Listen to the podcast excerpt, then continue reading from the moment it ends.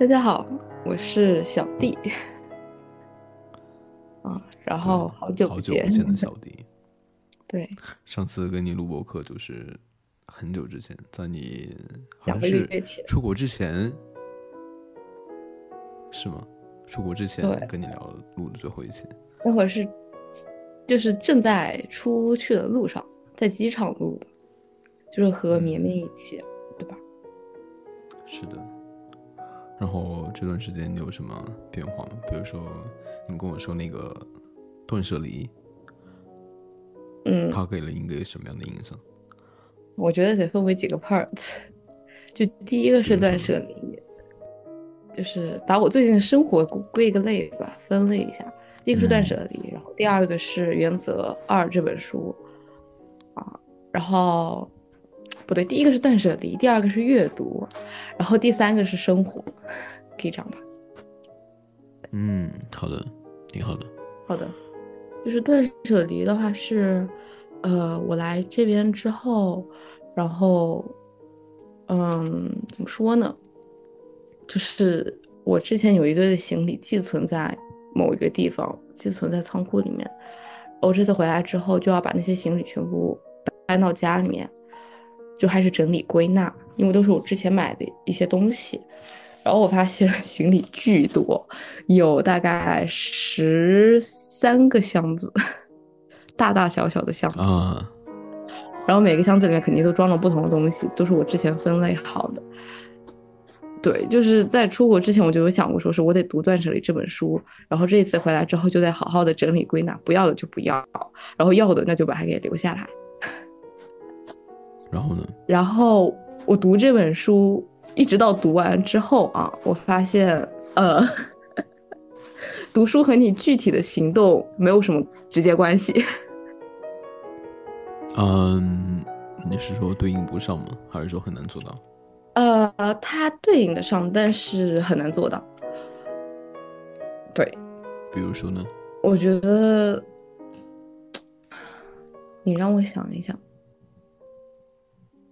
就是我觉得首先第一个点是我心态上的一个不太愿意转变的一个点，就是我在英国这边生活，很多东西它都就是卖的很贵。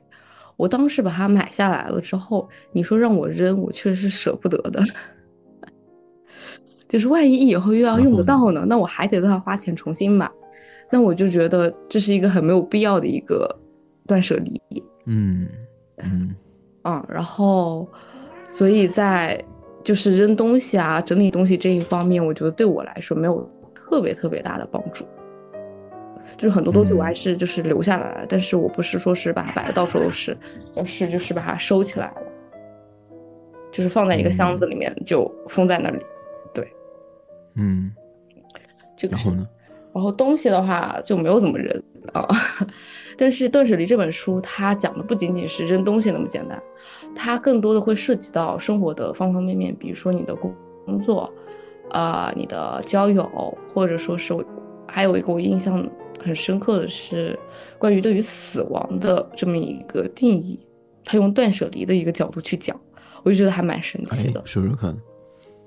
就是他说，呃，断舍离就是让你对于死亡有个提前的一种准备，就是要明白，就是身边的所有人终将有一天会离开你，就是有点类似于提前的那种死亡教育的感觉，就是让你去更好的迎接身边亲人的离世啊之类的一些情况。为什么我会用断舍离的角度来看死亡这件事情呢？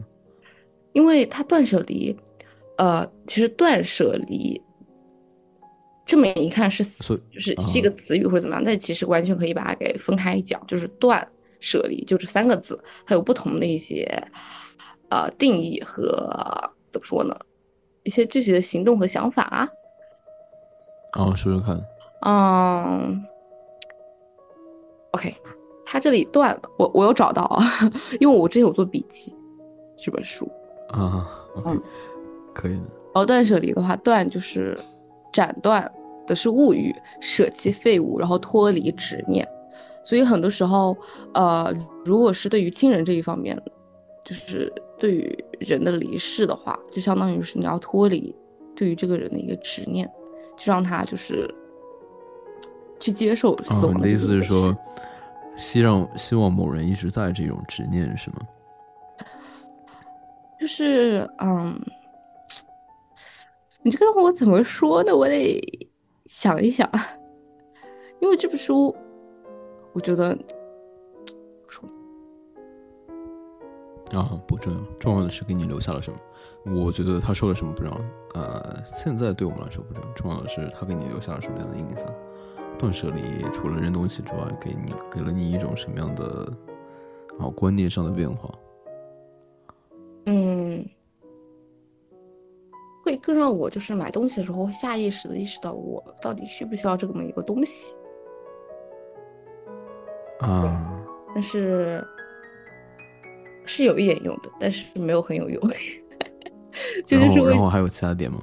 还有其他地方吗？OK，这就是为什么，就是你之前跟我说想要聊这本书，我说你要等我具体实践一段时间之后再看，我现在还没有任何的收获，然后我现在也处于就啊是收获不大的这么一个状态当中。嗯嗯，对，嗯，然后好的，因为我们是在聊天，好吗？为什么要有压力呢？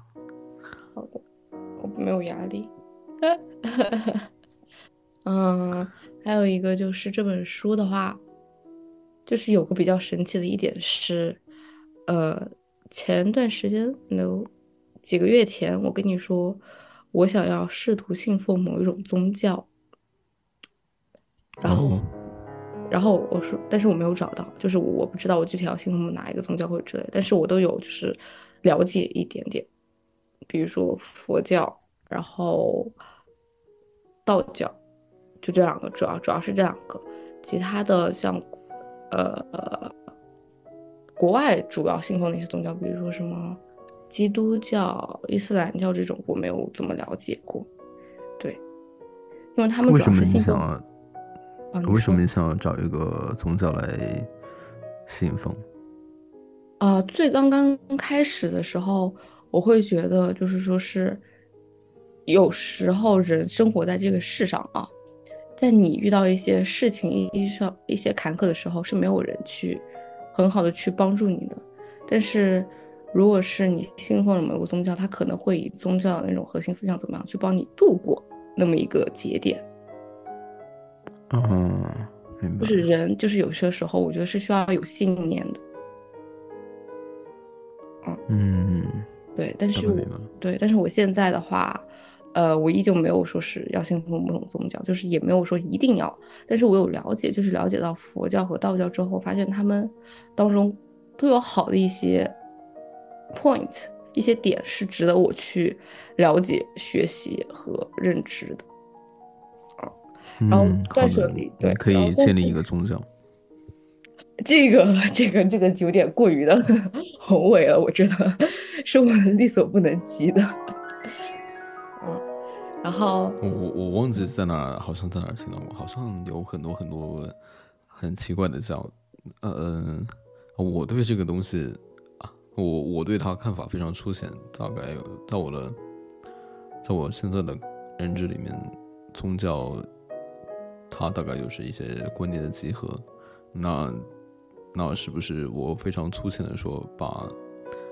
各个宗教的你喜欢的点，然后放到一个新的集合里面，它就变成了一个新的宗教。啊、我觉得不太是。宗教这个东西吧，怎么说呢？很难讲。我现在就是道行比较浅，我没有办法很好的把它说明白。嗯，你继续说。嗯，然后呃，扯回来，然后《断舍离》这本书的话，它里面也有提到，就是呃道家和佛家的一些思想观念，我觉得还蛮神奇的。嗯比如说呢？还有一点就是玄学，但是其其实根本不是玄学啦，就是一点怎么说呢？所所以他提到了道家跟佛家的什么样的观点？啊、我找一下笔记啊。好的，我知道了。你你对这本书真的是，对吧？的确是如你就是所言，你比较诚实。对，就是不算是就是读 OK，现在现在有两个选项，第一是我们继续聊这本书，第二是我们换一个有意思的话题。啊，都聊到一半了，我把结尾吧。第一个是 OK，就是关他有就是说到关于道家的，你知道老子是他是道家的，道家学派的，然后里面嗯呃里面有一章他有学到，就是说他他有说到就是呃为学日益，为道日损，损之又损，以至于无为，无为而不。呃，无为而，无不为，说说说白话文。就是相当于是他这里，他这里有翻译过来，他的大概意思就是说是，呃，想要获得知识呢，就是每天都要去增加；但是想要收收获智慧呢，请每天都要去减少，因为知识是通过行动才能转化为智慧。所以就是和呃瑜伽中的知行合一有这么一点相关系的相关联。嗯，然后断舍离的思想也是一致的。嗯嗯，啊，大概明白了。然然后还有其他一些点吗？其他的一些点，嗯其他的一些点，他还有说到，OK OK，他有说到一个，我觉得还蛮神奇的，就是呃，当一个家里面，我因为我记得很深的一句话，是我爸就是从小告诉我的，什么一屋不扫，何以扫天下？啊，为什么这么说？有这么一个点，大概就是以嗯我爸就是告诉我当时的那么一个角度，就是他总觉得我的房间太乱了，总是要让我整理东西。然后当时我并不是特别的，就是就小时候啊，我不是特别的接受和理解，我说我的东西就是也没有很乱，就是我至少有规整好。但是呢，就是只是看起来比较乱，但是我知道什么东西放在什么地方，这就够了。错落有致，对吧？错落有致。然后我爸就总是看我很，就是看我看我的房间就非常的，他就很受不了，就觉得我房间特别乱。嗯，然后现在我大概明白为什么我爸爸当时跟我说“一屋不扫，何以扫天下”了，因为呃，一个家的东西的摆放或者说是杂乱程度，能决定着你这么一个人最近生活的状态，或者你这么一个人的一个状态和情况。比如说你进到对方家里面，对方家里面锅碗瓢盆都没有洗，甚至发霉了，然后还还有什么蟑螂啊之类的啊，然后衣服摆放的到处都是跳，过，跳过，跳过。就是就是很糟糕的这么一个状态啊的时候，你会认为这个人怎么样？但是如果是你进到一个非常干净整洁的家里面，就是非常的，一看一进来就觉得很舒服、很舒适的这么一个状态，那你又会认为这个这个人是怎么样的呢？嗯所以就是就是家反映了一整一整个人的生活的状态和他这么一个人最近的一个情况或者他的性格特点啊之类的，我觉得这一点还挺对的。然后他断舍离主要里面嗯他就是说到，就是说是你得就是去归纳归纳整理你家里面的一些物品之类的，才会让你整整一个人的就是身心状态处于比较流淌呃流畅和流淌的这么一个状态。嗯因为你的东西不断的买入又不断的扔出去，你的整个生活或者周围的磁场、气场，它都是一个流通的状态，而这个世界本来就是在不断的流动的。如果你把所有东西堆积在家里面，或者是你不进行一个断舍离的这么一个行动的话，那你么你整个人的状态或者所谓的能量场，它是堵住的，嗯，这对自身来说是不好的，也相当于就是类似于违背了自然的规律。嗯啊，有些道理。对。好的，断舍离还有给你一些什么样的点吗？包括比嗯如说，他有他有说你说的，就像说一些啊、什么想要是啊、想要舍弃，但是又啊、担心以后再用，要万一用到怎么样的这种心态，他有说什么解决的办法吗？呃，是好家伙，我都没有做到，你还问我他有什么解决的办法？嗯、啊，他的所以他解决有提到一些什么样的呃，办他有？他有具体的行动，他有具体的行动。他这里说到，就是说是喜欢囤货物，就是无法舍弃的主要原因有下面有有一些有几个点，然后他的第一个点就是说是消费型社会里洪水般的物料，就是物品被过度的制造，被过快的流通的物理性原因。然后第二个是对居住空间的考量不足，就是收收纳的能力的不足，就是你的房间也就那么大一点儿，但是你总是会买很多很多嗯东西，去没有办法去考虑到你的这个空间能收纳多少的东西。然后还有一个比较重要的，我觉得是上一个时代的价值观，我觉得这一点是对我与我们每一个人来说多多少少都是根深蒂固的。这个可以细节说一说，为什么叫就是价值观？呃，就是我们现在生活的这个年代的很多观念，其实是上一辈传给我们的，但是我们忽略到了时代在变化。就比如说，呃，我们的啊、爷爷奶奶，然后父母那一代，就他们生活的那一代处于一种物质比较匮乏的一个年代，所以有很多东西就是在拥有了之后下意识的进行囤货。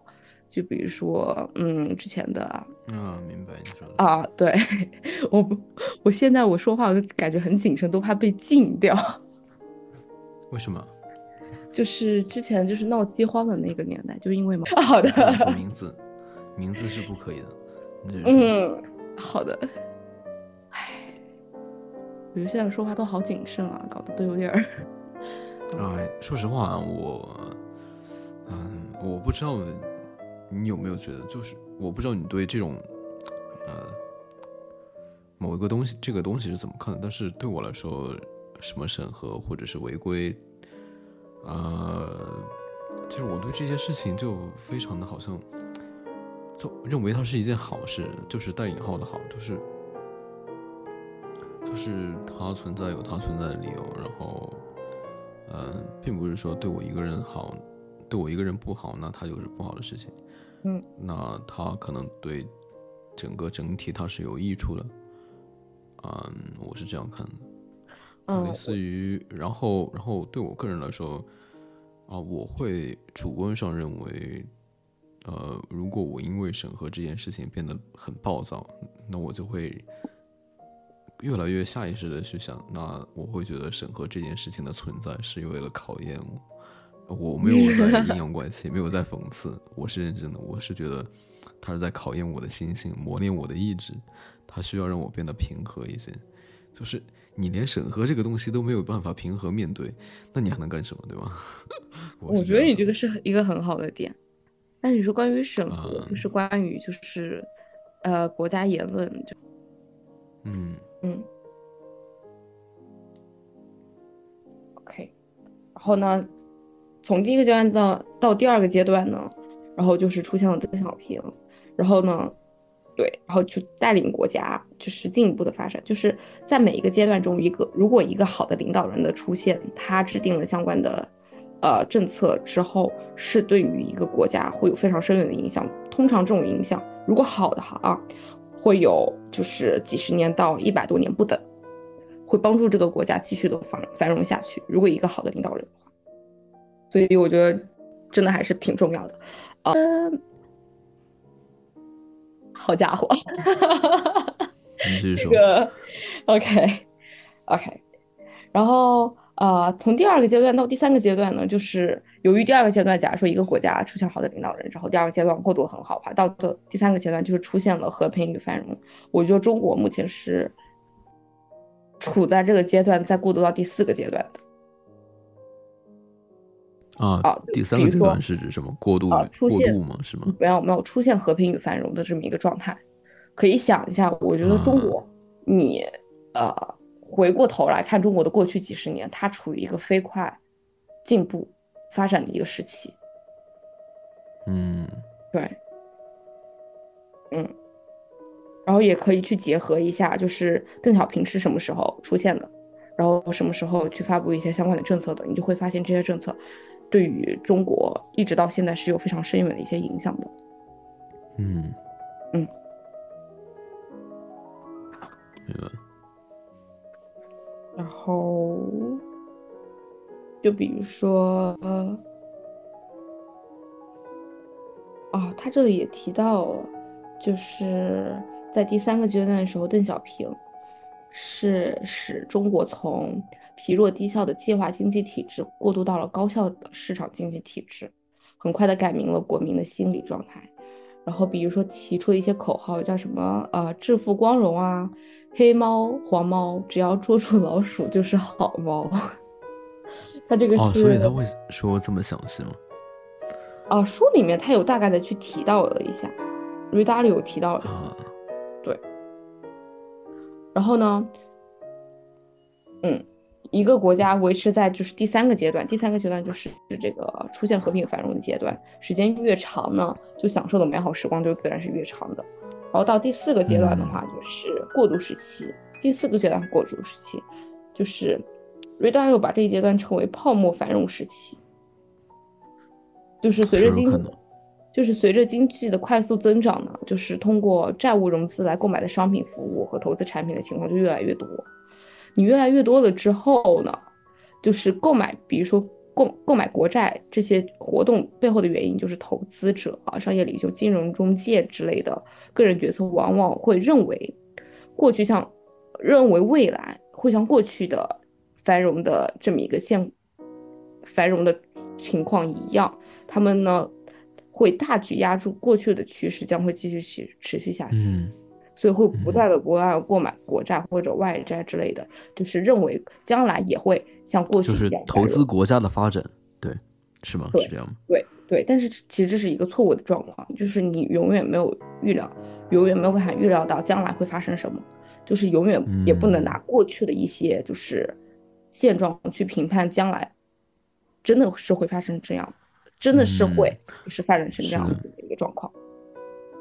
是的，然后呢？这个时候呢，就啊，你继续说。嗯，你说。我不打乱你，你比较重要。毕竟你的记忆力比我还要差一点，所以我的也不错。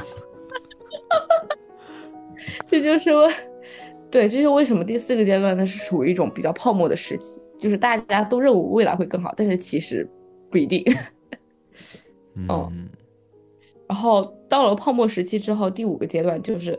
财政状况糟糕，冲突激烈。美国现在就处于这么一个哦，不对，嗯，beautiful country，美丽国，现在就处于这么一个阶段。现在就像什么 惊弓之鸟，你知道吗？噤若寒蝉。我真的怕。风声鹤唳。嗯，对，美丽美丽国现在就处于这么一个阶段。那你不能这么说，就显得我们崇洋媚外，就直接说美国就可可以了。毕竟什么？怎样解读都会有的，有道理啊！对，我靠，我怎么会说话这么阴阳怪气啊？我好讨厌。嗯，所以你继续说。然后呢？然后我怎么说？你刚刚要说什么？哦，我刚刚说到说就是我我就我能。我看到的为数不多的原词二里面的内容，就是说到一个点，就是类似于你刚刚说那种，啊，类似于你刚刚说的会一直一样的繁荣下去，啊，他有提到一个点，我是这样记得的，就是说，呃，并不总是会像过去一样的一样的繁荣，为什么会这样呢？啊，他说历史上和平繁荣的时期是非常短暂的，相对于不和平的时间来讲，但是为什么我们会觉得？世界上应该是这样，世界应该就是和平的，因为我们的生命很短，就只有啊短短一百年，只经历了这么长时间。我从出生到现在只经历这么长时间，然后从出生到现在，我们经历的就是一直是和平的状态，我们就会理所当然的认为它未来也是一种和平的趋势，但是实际上不是，啊，它很有可能会变化。嗯，再然后就是。另外一个不相关的点，嗯，就是，我前昨天在写第一本书的笔记的时候，嗯，他有提到一件事情，这个点也跟我的有些类似，但是完善了我的一些观点啊，比如说他说的是，嗯，嗯，怎么说呢？就是说不要让某件事情应该是什么样这样一种观念束缚了你自己，呃，因为这样会阻碍你了解真实的情况，啊，什么意思呢？就是，OK，嗯，我们来举两个例子，第一个是那本书里面的观点，嗯，第二个就是最近我在微信朋友圈，不是朋友圈那个视频号上看到的东西。我们先来举第一个例子，原书里面用到第一个例子就是说。呃，呃，呃，就是他去非洲的时候，看到一群，呃，看到一群猎狗还是什么呢？然后，哦，呃，一起杀死了一只可爱的可爱的马，然后就觉得这个现象，这个画面就让他觉得很恶心，然后就为那个马觉得感觉到很可怜，然后他就会去想说，那。这样，他会觉得这样不应该是这样的，那他就会进一步的想说，那这样是真的不合理的吗？然后他就会想说，如果不是这样的话，那这件事情的后果是什么？那这个后果接下来的后果是什么？然后他得出结论的话，得出的结论就是，如果不是这样的发生的话，呃，整个整体是不会变好的，是会变坏的。然后他进一步引申就是说。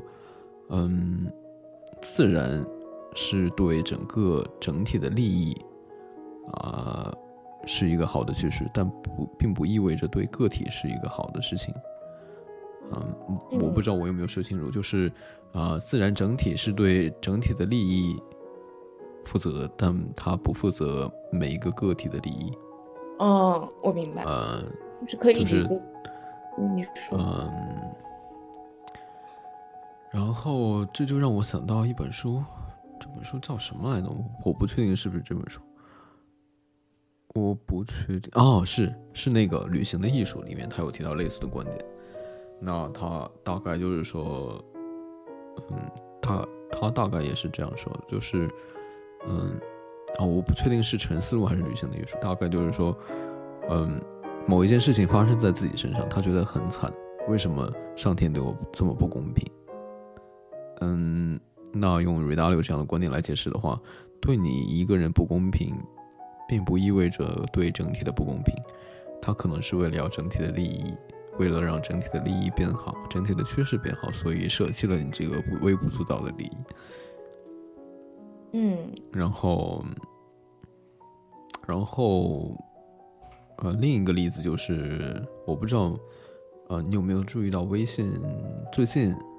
我是最近才注意到的，他有一个什么，开，他开始有很多直播出现，然后我观察到之后，我会点开看，因为他一直在那个，在那个窗口上面，我我就点开看了一下，给我的感受就是两个感受，第一个就是啊，原来我们大多数的，我们大多数人的生活是这样子的，呃，然后坦白说，我是有些。有一些不符合我的期待的，我我会想说啊，为什么会这样子？然后进一步会想说，那那应该是我想的那样子吗？如果是那样子的话，它会是什么样子的？那样子真的是好的吗？这样是不合理的吗？等一下，我打断一下，在哪里看？这个就挺直接一容易找到吧。我感觉微信开始做什么直播，就总之怎么说呢？我微信就是所有功能它都是关的，就是什么朋友圈什么我全关了。我记得我也是关了的，好像它跳出来找一个 live。啊！我靠！我靠！真的。叫直播是吗？及时把声音关掉。对。哎，你等一下，我我打开看一眼。嗯，怎么说呢？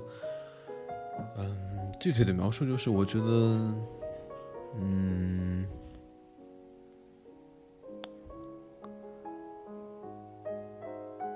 就是你会觉得生活的多样性，这个世界、这个社会的一个多样化的一个结构。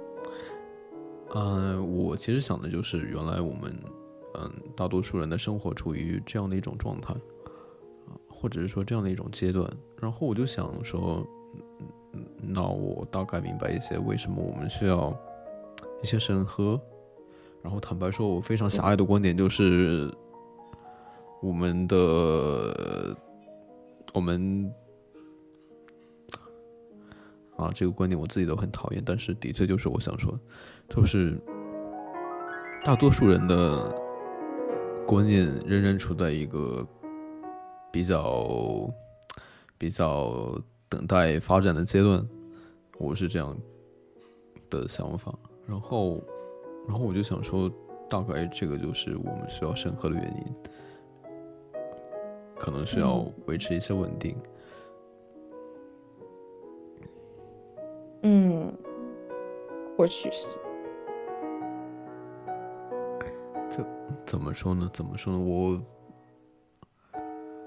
嗯，我没有办法怎么说，因为我。因为我对这件事情其实是有偏见的，然后，但是我也在告诉我自己说，那存在它存在是有它背后的逻辑在，是有它的道理在。如果我希望它按照我的方式去发展，那不是好的结果。嗯，嗯。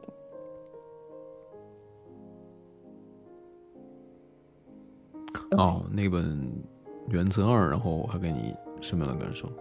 嗯，我觉得他的感受就是让我以一种更宏观的视角去看待这个世界，以及看待自己。因为就像你前面说的，就是很多我们只是活在这么一个世界的某一个非常非常小的一个周期里面，就以为说是我能看到将来的发展方向，或者说是我认为这个世界就这样子，但是其实完全不是。对，就是这就是，我觉得这就是瑞达六写这本书的目的，就是让人意识到，我们只是处于某一个非常非常小的一个阶段，并不能拿这个阶段去直接去判断将来未来的发展方向和趋势。嗯，这个世界它它绝对不是这样子运行的。嗯，然后呃，原则的第一本书的话，我觉得更多的它自然就是注重于个人的生活和工作这方面的一个东西。然后第二本的话就是。以更宏观的视角去看待这么一个世界，以及看待个人，嗯，就一下，所以就是啊，你说，就是一下子会感觉整个人的思维看待事物的角度就突然变得很开阔，就是不会过于纠结个人的一些感情啊，一些很细小的一些事情，会觉得完全没有必要。嗯，听你说，听你说这两点，然后。呃，给我印象深的就是，嗯，这两本书有一个点，我不知道你是不是这样认为，都是在让我们意识到自己有多渺小。不管是第一本里面说的，我们只是一个，呃，宏观机器里面巨大机器里面微不足道的一个部分，还是第二本书里面说的，我们是在一个，呃，循环周期里面微不足道的一个小周期里面。都是意识到自己的渺小。嗯，嗯，我我我在思考我是什么样的想法，就是，嗯啊，我我不知道我是怎么说，就是，就像你说的，会变得豁达一些啊，甚至包括比如说，好像从这个角度来说，没有一些没有什么意义追求。生命一定要有一个特殊的意义。我觉得就是可以让人感觉到，就是在遇到一些事情的时候，会在遇到一些事情的时候，会更坦然的去面对和接受。嗯，就比如说，因为人永远没有办法去预料到将来会发生一些什么，所以就是怎么说呢？那就主动去拥抱变化和未知。哦，为什么会这样说？什么叫做主动拥抱变化和未知？嗯，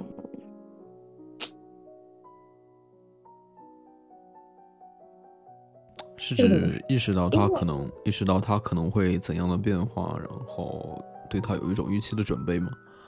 还是怎样？不是，不是，不是，就是很坦然的去接受。位置就好了，因为人一直就是，我觉得就是这个世界上肯定大部分人的人或者说是一些观念怎么样，一定是以过去的一些判断去预知未来的，所谓的过去的经验去预知未来的。但是这并不是一个很好的一个事情和现象，因为你拿你既往的经验去判断未来某一个 point 某一个点的话，呃，它不一定是正确的，所以它很有可能就是结果和你想的完全不一样，或者会大大出乎你的意料。那既然这样子的话，我觉得更多的就是把未知就当做一个未知，把过去发生的事情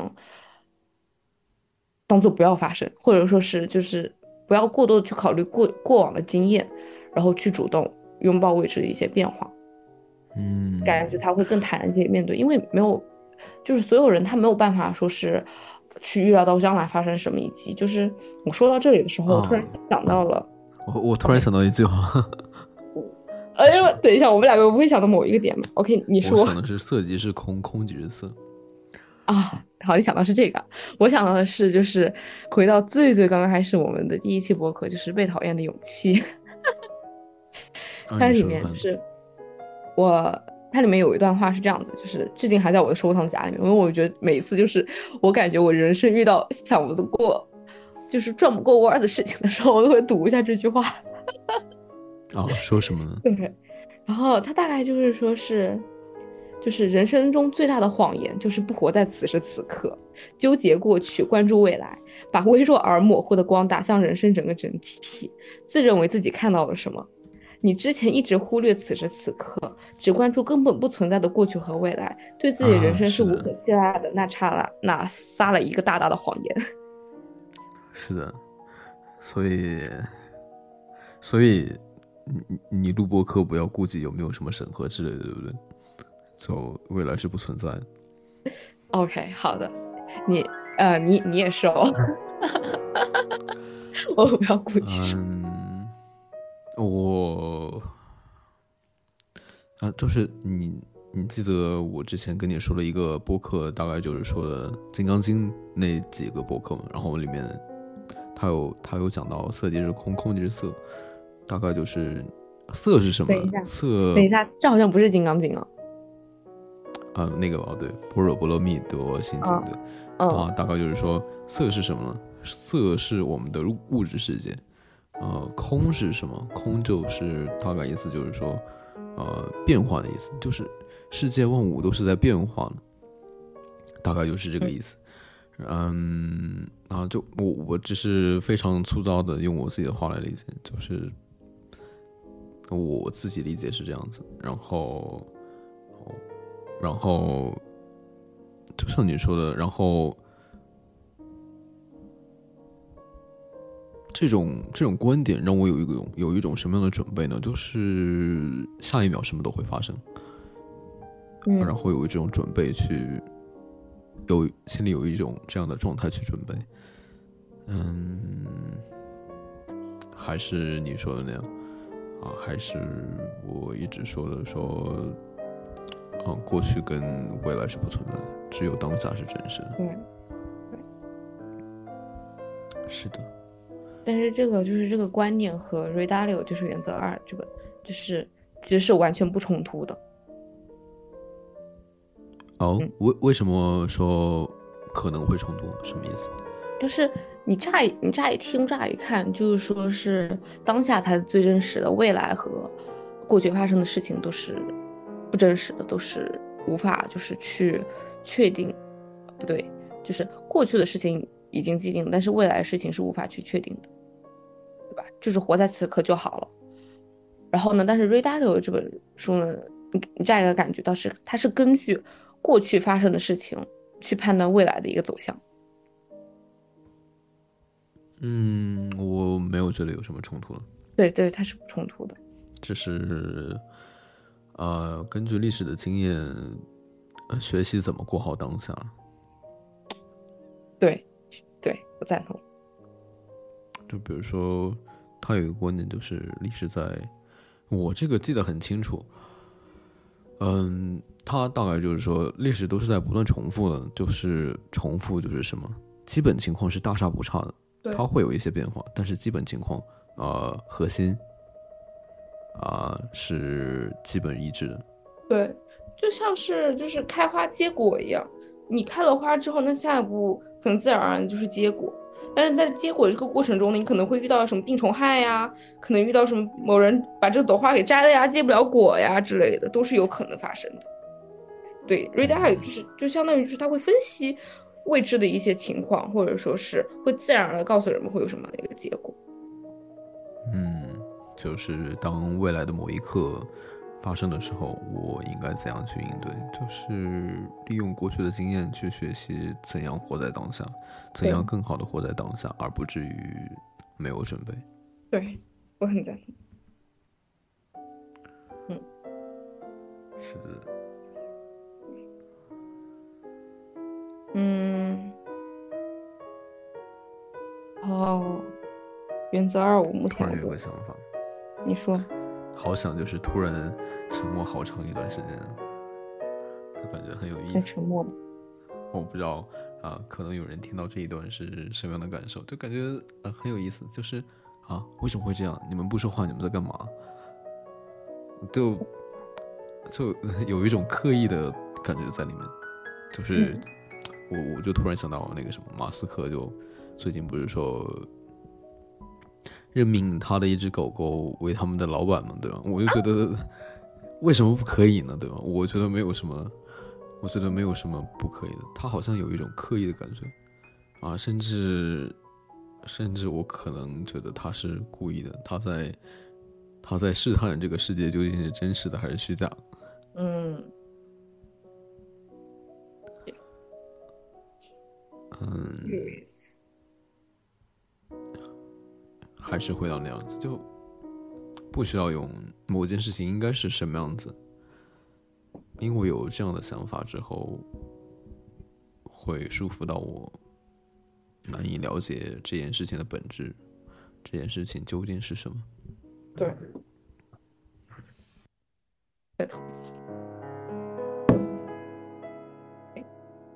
换个话题。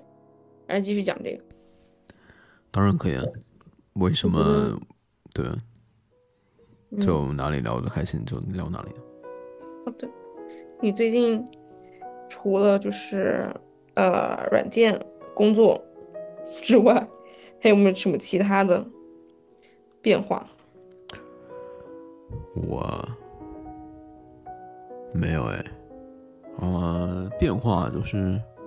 那要说变化的，就是变化的话，就是最近输入变少了。对，啊，什么叫输入变少了呢？没有好好的运动，没有认真看书，也没有认真睡眠。啊，没有认真睡眠？我感觉你睡得还挺那是。这个是什么？这个是。呃，五十步笑百步，对不对？哈哈哈！我哦啊！你说起这个睡眠，就是我不是看那个那个叫什么？我们为什么要睡觉吗？我们为什么要睡眠？对对，这本书其实挺火的，什么呃比尔盖茨啊之类的也推荐了。然后我看这本书，我意识到一个问题，就是哪怕名人推荐的书，它再怎么样，这是一本好书。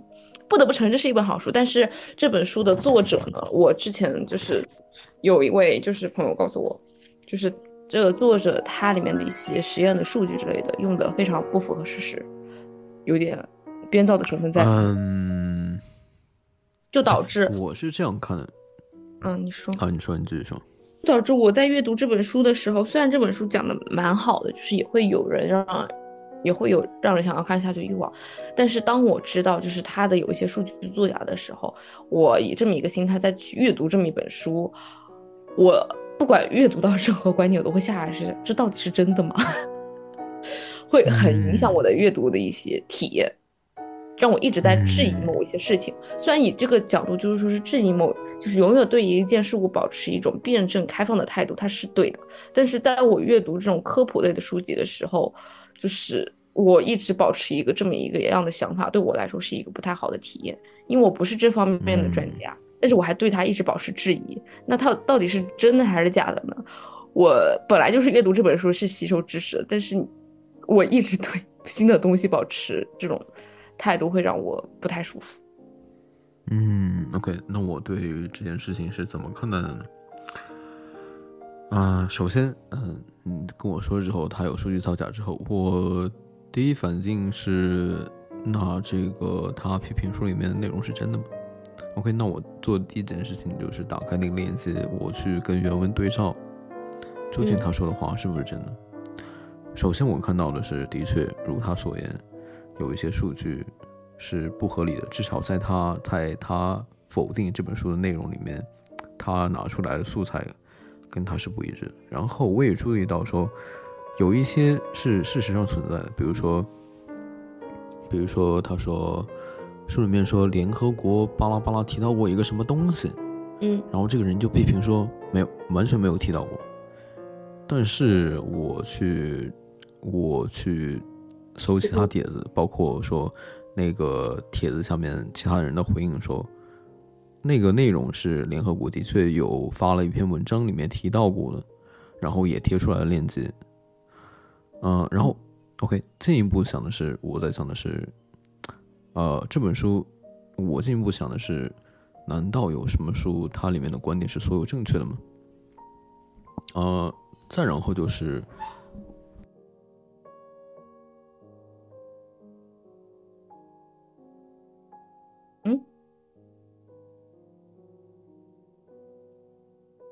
嗯，再然后就是什么？我想想，就是，嗯，再然后就是科普类的读物，它本身就是有一些，啊，怎么说呢？就是在他写之前那个时候，书里面的内容是正确的，啊，过一段时间之后，又有新的一些研究之后，然后原先的观点就被推翻了。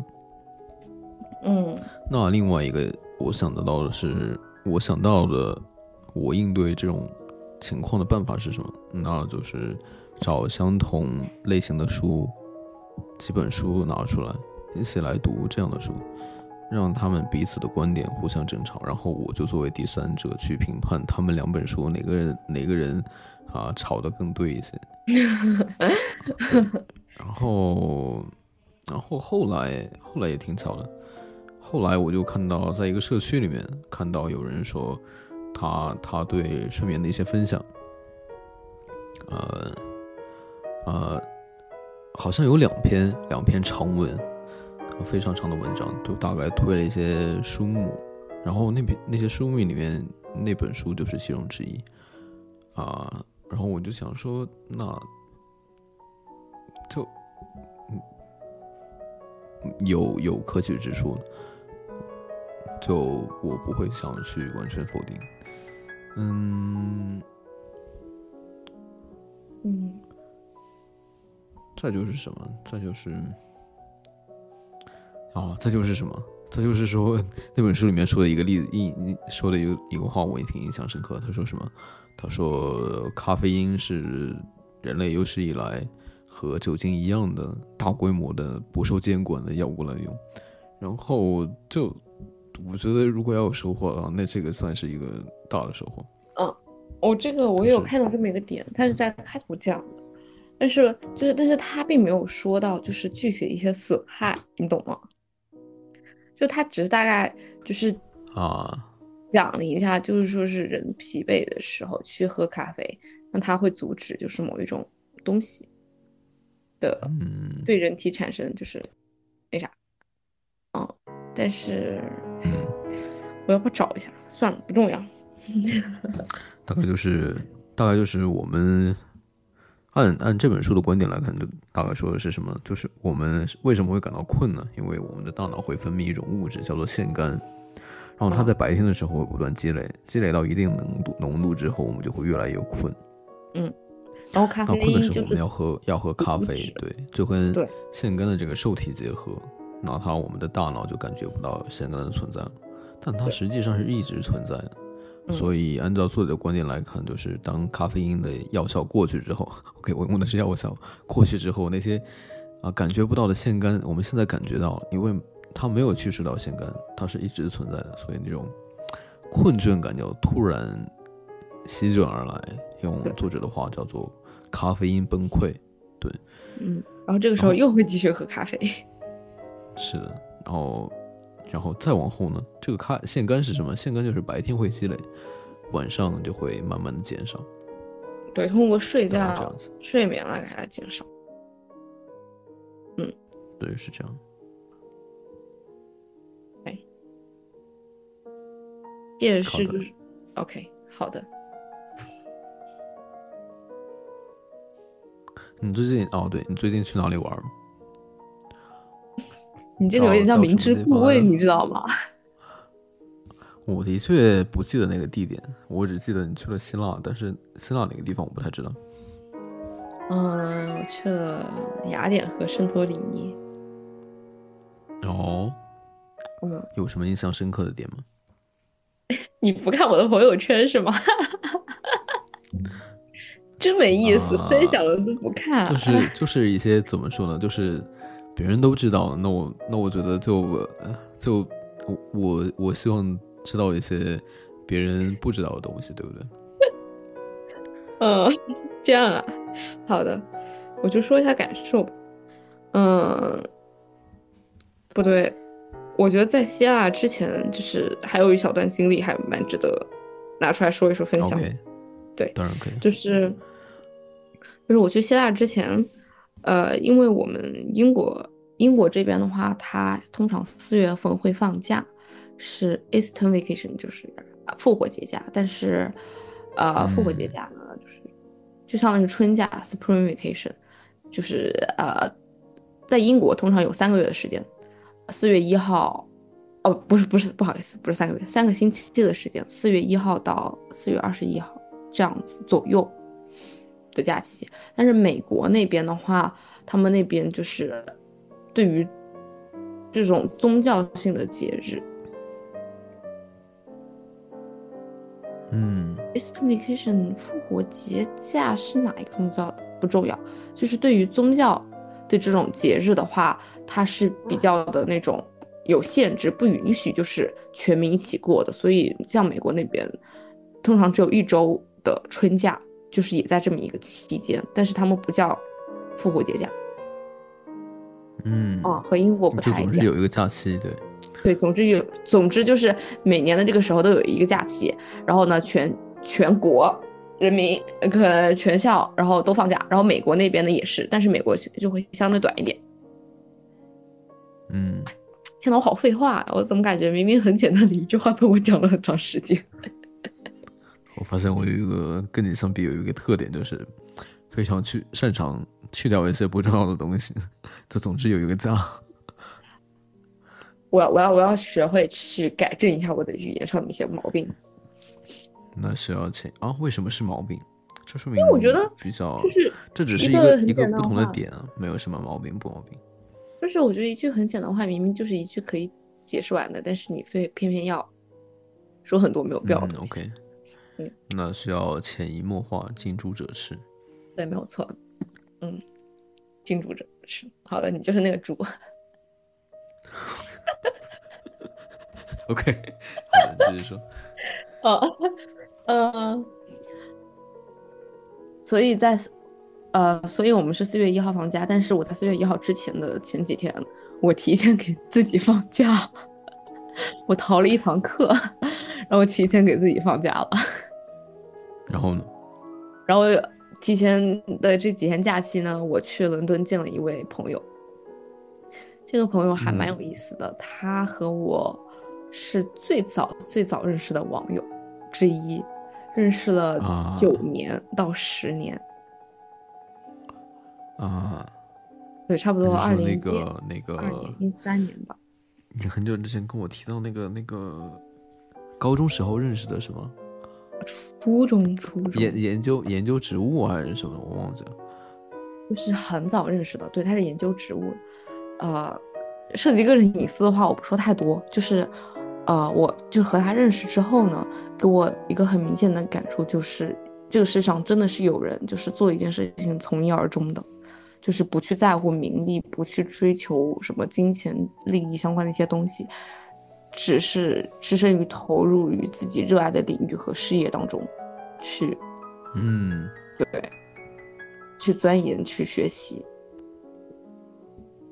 嗯挺，我觉得很伟大。因为你想，你通过研究某一个事物，你想要去给这个世界创造一个新的发现、一个新的东西，我觉得这是非常难，是需要非常强大的毅力和热爱的。嗯，OK，毅力去掉，坚持和热爱我更喜欢。对，嗯嗯，然后，对，然后我和我这个朋友呢，就是第一次见面，九年来的第一次面对面的见面，然后呢？那还蛮神奇的啊，对啊。然后没有，就是完全没有任何的不熟悉或者陌生的感觉，因为首先两个人认识那么久了，然后也就是会发个消息啊，聊聊天啊，就是照片对方也都相互见过之类的，虽然没有视频啊，但是在生活中见到的话，就完全没有什么陌生的感觉，就还蛮好的。我当时和他去了秋园，就是英国皇家植物园中的其中一个园，叫 Kew Garden。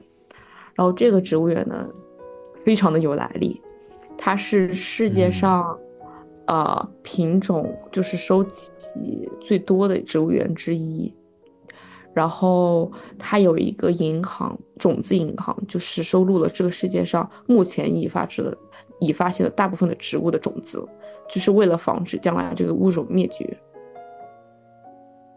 嗯千禧种子银行，这个绝对对植物界、对于生物界是一个非常伟大的一个存在。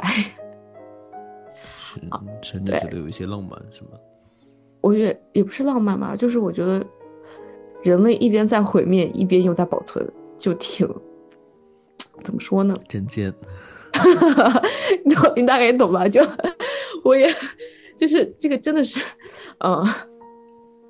但是我最近又想从 OK，另外那进一步的说，对我我们把“人类”这个词不要是突然放到一个整体上，就是如果是我的话，我会说，一部分人一直在破坏，一部分人一直在保存。对对，就挺那啥的，嗯。然后，但是从另外一个就是物竞天择，就是丛林法则来说的话，这个世界上一些物种的灭绝怎么样的，肯定是必定是存在的。啊，是你把人放在这个，这就是自然的规律。对对对，你把人放到自自然的规律当中之后，人就是越来越强大，那么就自然而然会相伴的一些物种的灭绝，也是那种丛林法则的感觉。但是你又从另外一个角度上来说的话，又觉得很可惜，懂吗？啊，是，嗯。OK，扯回来，我当时我和他见面之后，然后我和他一起去逛了这个植物园。这个植物园，我觉得对我来说意义挺深大的，因为我去，我想去这个植物园，想了十年，将近十年。但是我来英国这么久之后，我从来没有去过这个植物园，啊，好像就像是冥冥之中注定某有某一个契机，才能去到这么一个地方的感觉。所以所以就是什么，要去掉执念，对不对？该发生的它自然就会发发生。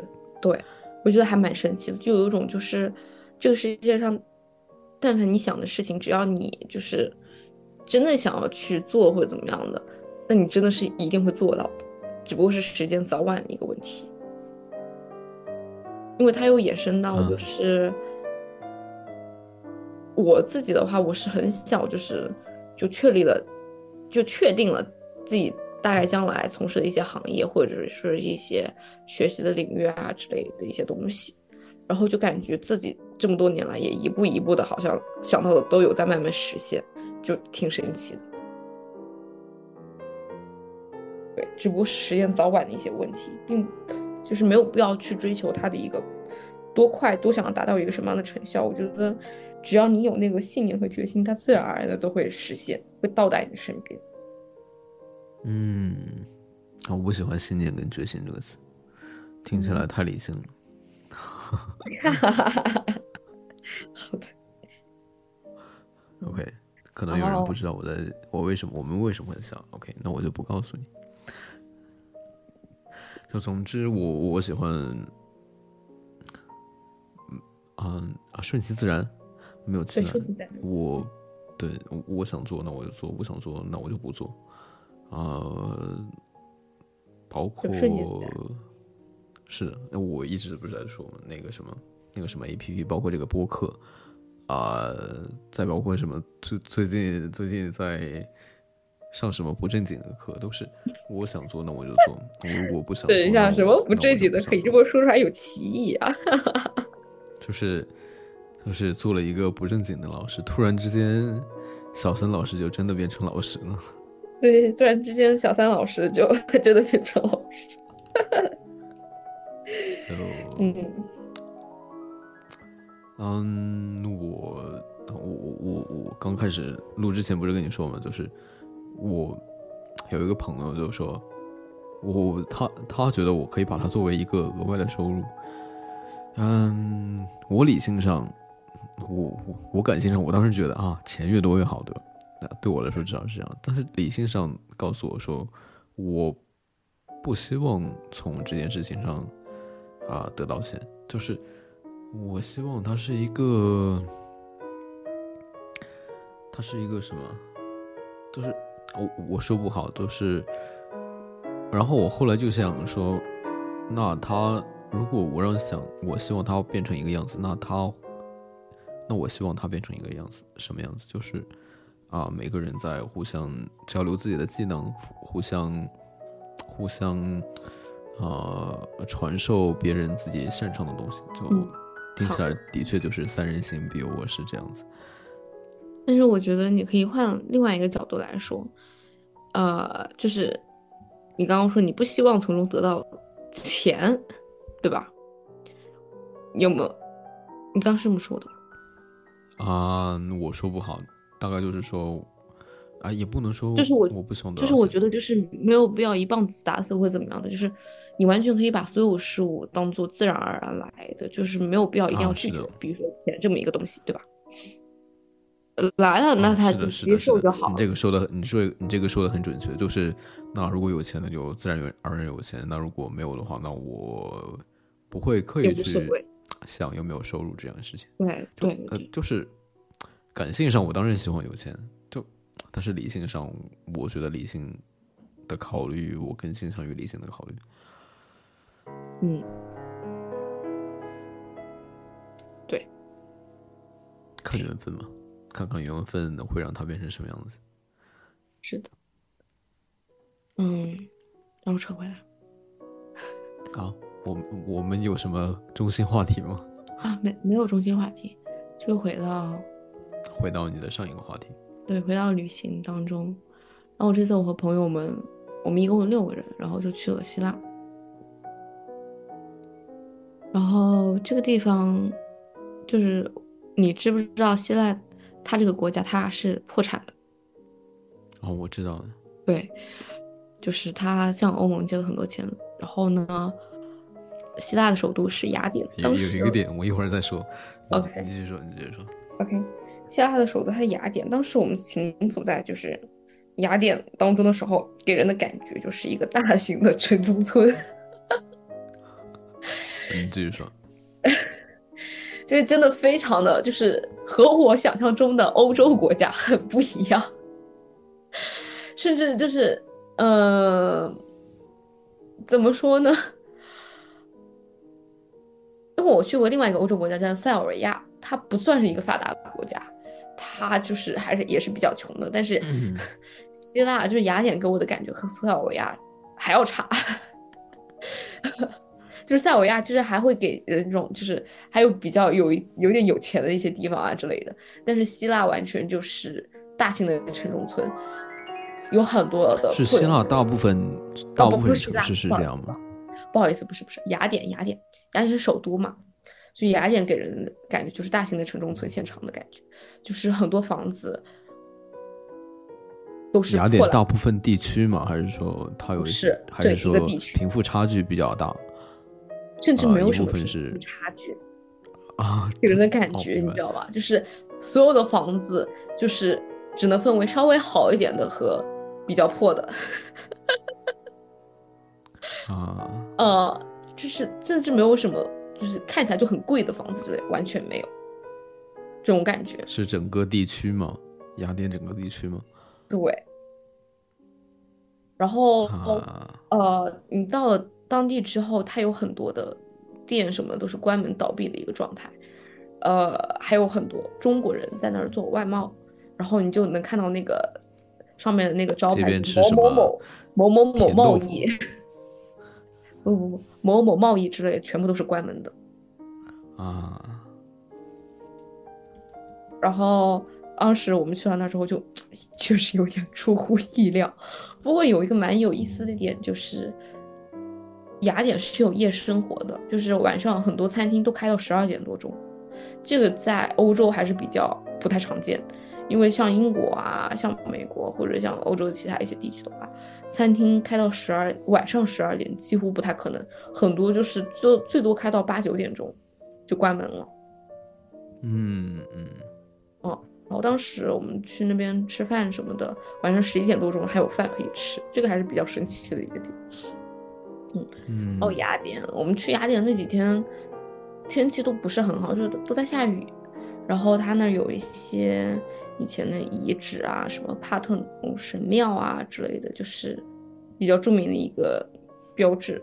我们当时是爬山上去的，嗯，就大概看了一看，有很多历史的一些东西，就是能感觉到它这么一个国家或者这么一个城市是很有历史文化底蕴在的，但是也随着时间的变迁，逐渐的呃，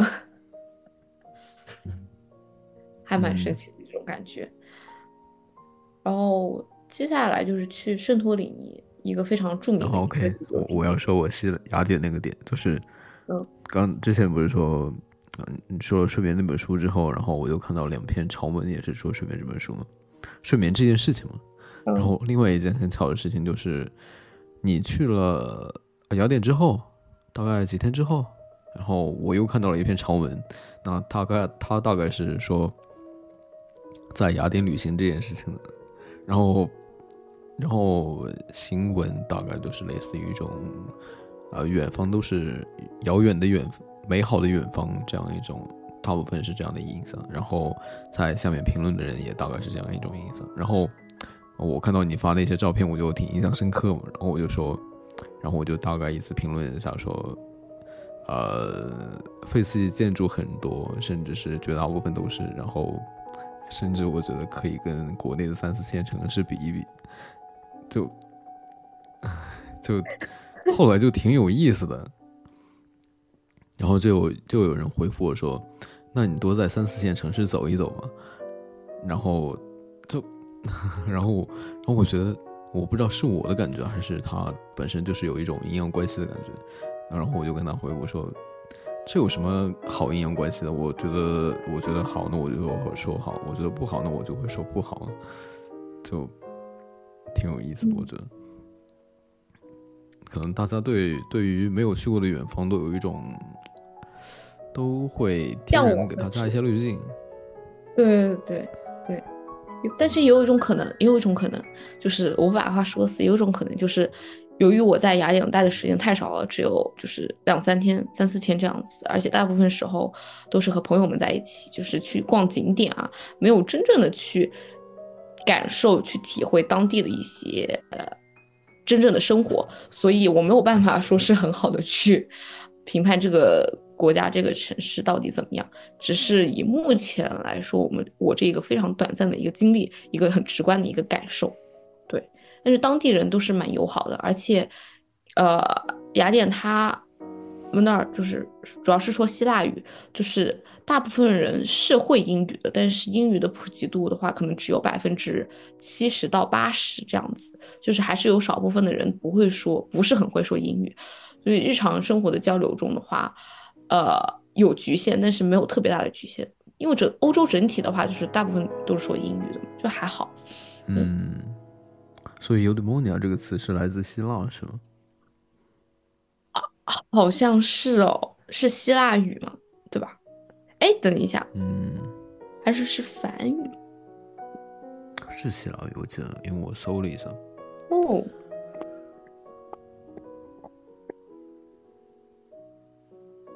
嗯，好的。是希腊语吗我有在想一个点以后再跟你说，如果我记得的话。哦，真的是是古希腊语。对，古希腊语，而且我觉得希腊就是雅典这么一个城市，这么一个国家，还是值得去玩第二次。它有很多就是历史背景啊，很多很古老的一些东西的。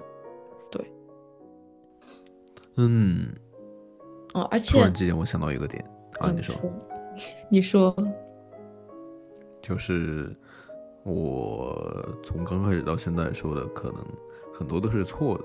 然后我不认为这种错是一件不好的事情，我觉得这是一件很正常的事情，因为我一直在变化，我对外面的世外面的世界的认知也一直在增长，对于世界的看待的角度也在变化，对吧？我觉得这是一件很正常的事情。我也我赞同，我赞同是的，所以我说的也不一定是对的，嗯。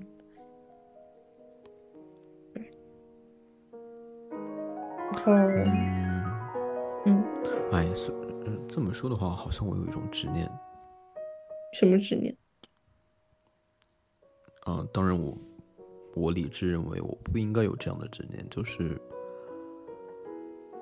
就是我希望啊，这种执念很蠢。这种执念是什么呢？我希望啊，所有人都有一种基本的认知，就是。我们大多，我们自己大多数的观点都是错的，都是狭隘的，所以要对于自己不知道的，要多一些开放跟包容。嗯，赞同。然后再就是，然后再就是一个点，就是对于不知道的，或者是跟自己观点相违背的，那这个时候可能会情绪上很就很情绪上就占主导。然后这种情绪上占主导之后，就很妨碍我们自己去了解那这件事情的另一个角度是什么。啊，嗯，嗯，就多一些，就就就怎么说呢？我们，嗯，虽然我们处在一种一个资讯发达的时代，但是我们还是被困在一个一个的小格子里面。就包括比如说朋友圈，比如说什么啊，呃，甚至比如说什么经常看的、经常浏览的内容，呃，这些都是把你束缚在一个圈子里面，片圈子里面。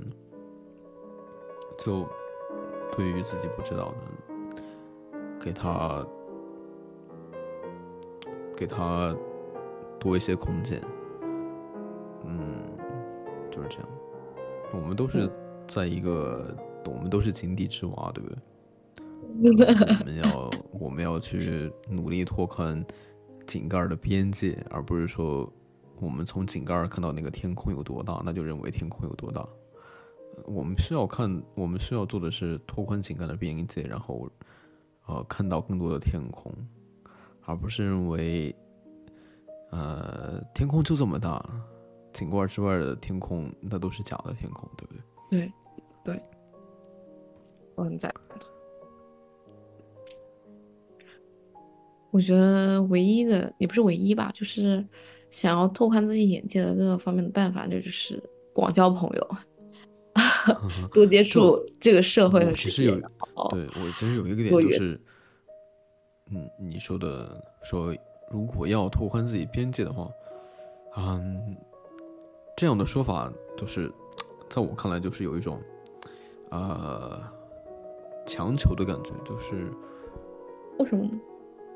嗯，我说不好，就大概说我很想去拓开边边界，那我怎么做怎么做？那如果是我的话，我会顺其自然，不是说我要逼着自己去拓宽边界，而是我对拓宽我认知的边界有兴趣，然后我就这么做，而不是去逼着我自己。嗯。对。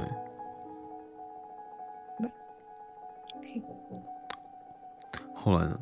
后来后来说完雅典之后，你们要去了哪里？然后我们去了圣托里尼。就是这一次旅行，一般我和朋友出去旅行的话，可能就是我就不不太那么操心了，我就跟着他们屁股后面走的那种。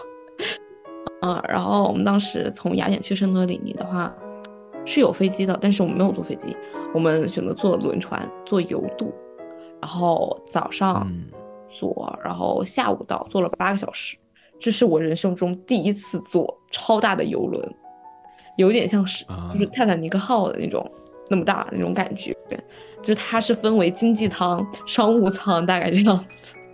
然后我们都买的是经济舱，就上了游轮之后，它那个经济舱就是一大个平层，哦，你可以坐随便坐在任何地方，那可能有餐厅啊，也有一些什么休息区啊之类的，你就随便找位置坐就好了，没有固定的座位。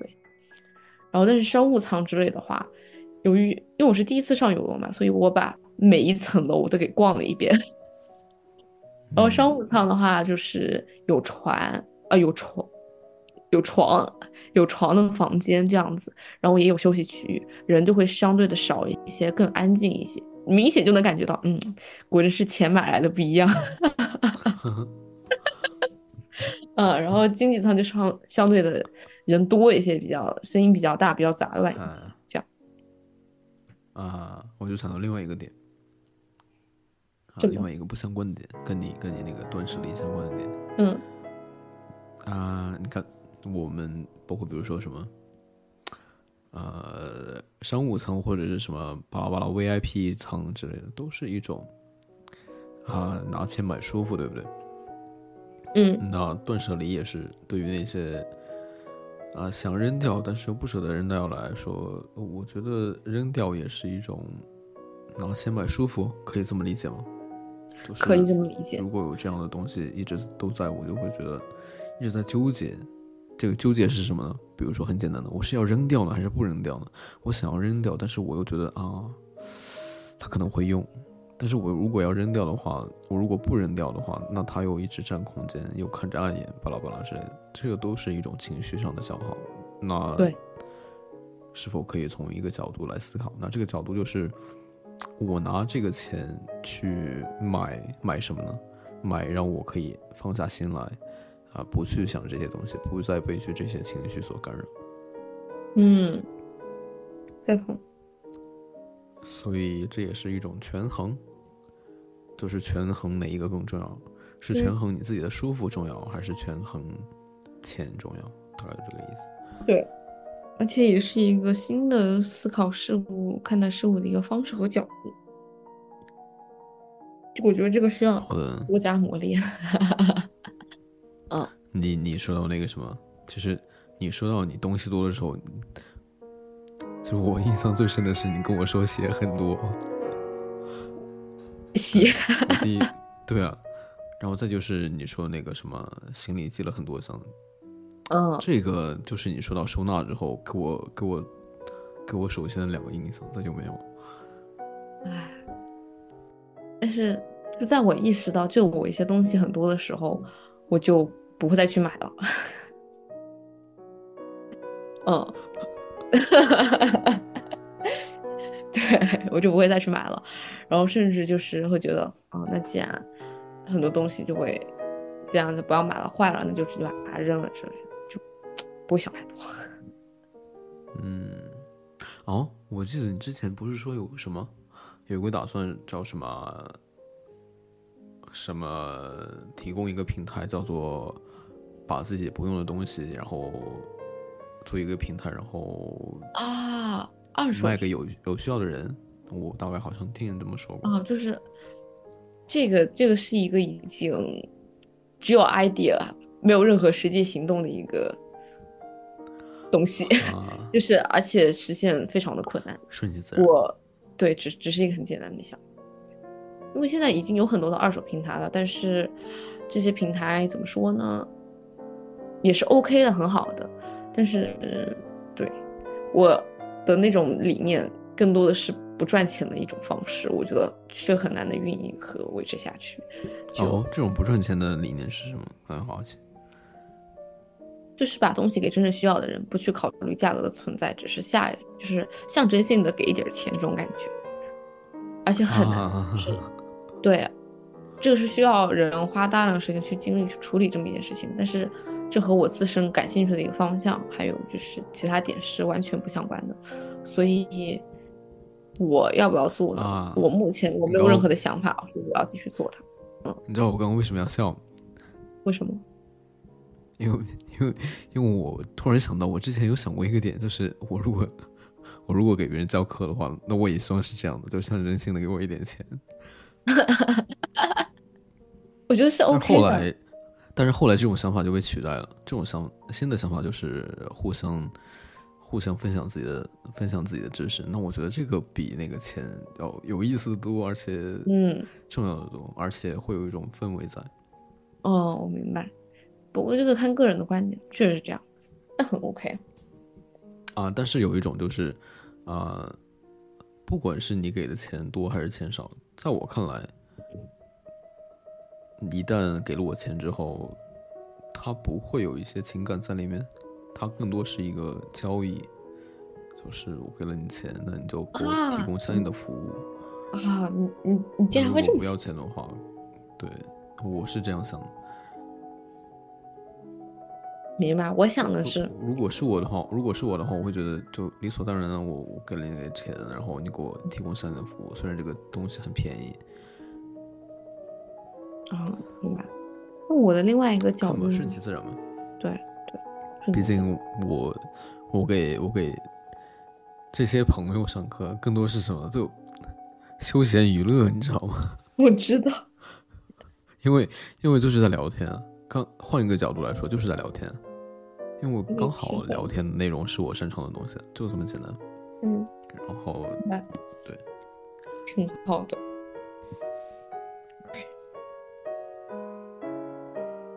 好了，你继续说。嗯，说到哪儿了？游轮，哦，然后我当时在游轮上，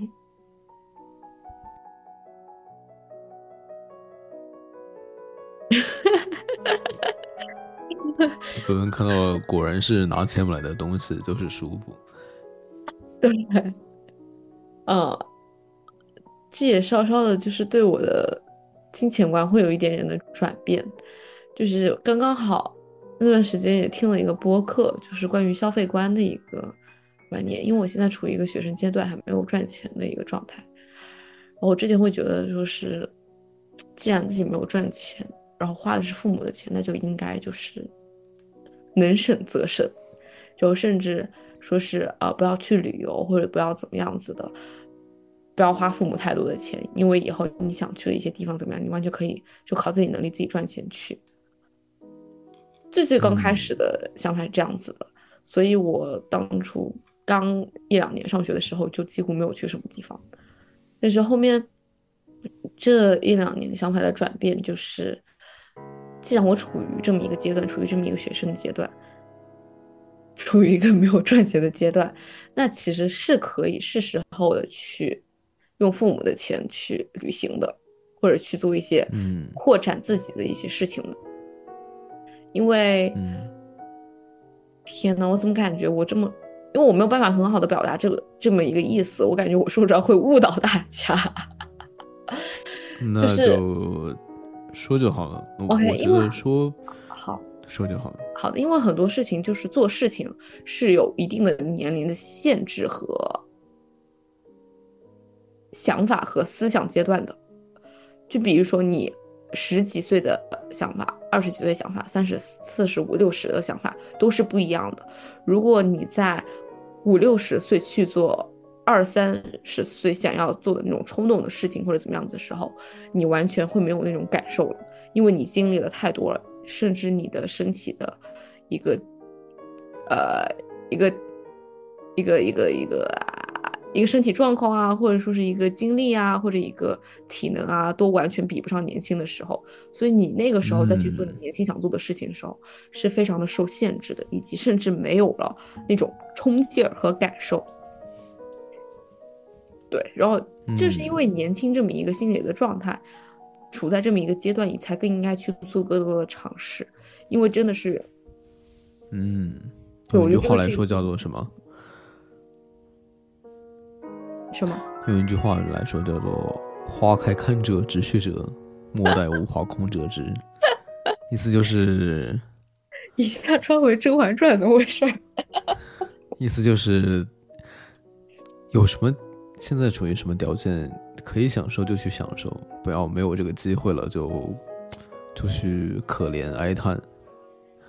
对，而好，且我搜一下这句话来自哪里好，啊？对，这这个这个很符合我我要说完，就是劝君惜取少年时，对，很符合。解释一下。就是劝君莫惜金缕衣，劝君惜取少年时。花开直，花开堪折直须折，莫待无花空折枝。嗯，大概就是在我理解，就是该享受的时候就去享受，不要想着没有这个享受的条件了再去遗憾。对。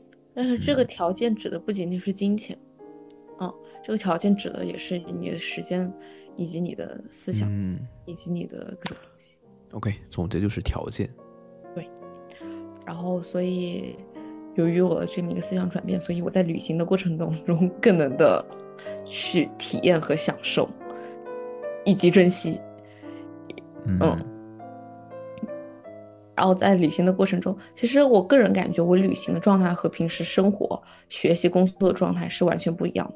就是旅行中，我可以尽可能的，就是我会，甚至是逼自己，就是尽可能去与外界多加接触，多做一些平时不太可能会做的一些事情。因为旅行的过程中，嗯就是你就是会遇到各种各样的意外，我就想要把这种意外、这种经历和体验去更大的扩大化，然后就会显得异常的，就是打双引号的社牛。但是如果是在生活，就是平时啊学习、工作状态中的话，我是一个非常社恐的人，我不太去愿意，就是去以一个很社牛的状态去。啊、去去学习和工作，我更喜欢是希望自己一个人待着这种感觉，就谁都不要打扰我。嗯然后就自然而然的在旅行的过程中的话，会让我有更多的想法和体验，更多的意外。嗯 我当时在圣托里尼的呃那两三天，我觉得是非常非常快乐的，因为圣托里尼它就是一个岛，所以它相当于它所有的东西几乎都是要从外界通过船啊之类的运到这个岛上的，然后上面的一些甚至没有任何淡水，所以在你洗澡啊、你用水的时候，你会发现它的那个水都是咸的。他们没有自然，啊就是都是就是通过海水去净化，去给岛上的就是游客啊什么的去用的，这么一个水是没办嗯没办法喝的，就只可以洗澡这样。嗯，就我还第一次体验就是 真正的海岛的旅游城市的生活那种感觉。，有一种有一种动画电影的感觉。嗯，然后岛岛是岛本身没有什么特别大的什么文化啊之类的，但是没有什么，只有少量的一些就是以前古代人的遗址啊之类的，然后更多的就真的是一个旅游的城市，它的建筑、它的服务之类的都是趋于旅游化的。就是非常非常的漂亮，确实嗯很漂亮，很漂亮，就是景色非常非常的美，而且又加上希希腊它本身是处于一种地中海的气候，所以它那个岛的话就是降雨量比较少，但是晴天非常非常的多。就四月份这个季节去的话是这样子的，就很美，嗯，非常的美，然后也有了一些新的际遇啊之类的。对。好的，一切都在不言中。嗯嫉妒是我丑陋，对不对？啊，嫉妒是我丑陋，对不对？这个 好了好了，继续说。嗯，那岛上风很大，然后当时我们最后一天，呃，就是第二天要离开岛了，我们所有人就是在日落迎着日落的时候去回到民宿当中，就看了一场非常非常美的日落。嗯，哎，我可以发给你看一看，好呀，可惜了，观众朋友们看不到了，听众朋友们看不到了，但是呢，我可以发给大地看。那我勉强搓一下你们的眼。OK，我看看，找一下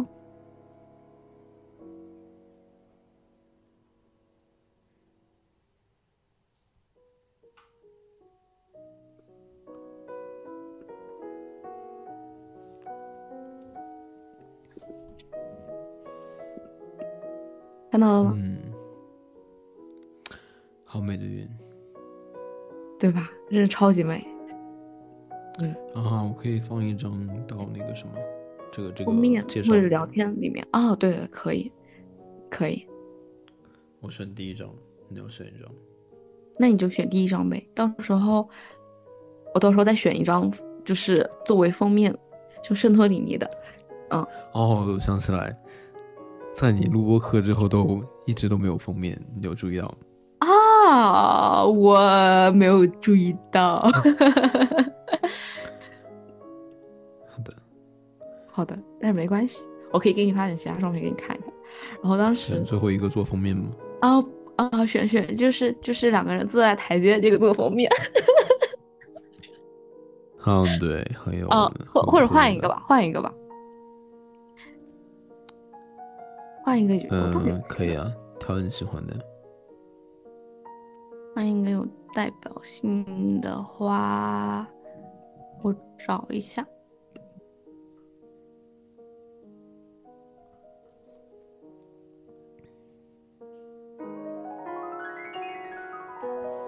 你说一个好的封面会不会吸引更多的听众啊？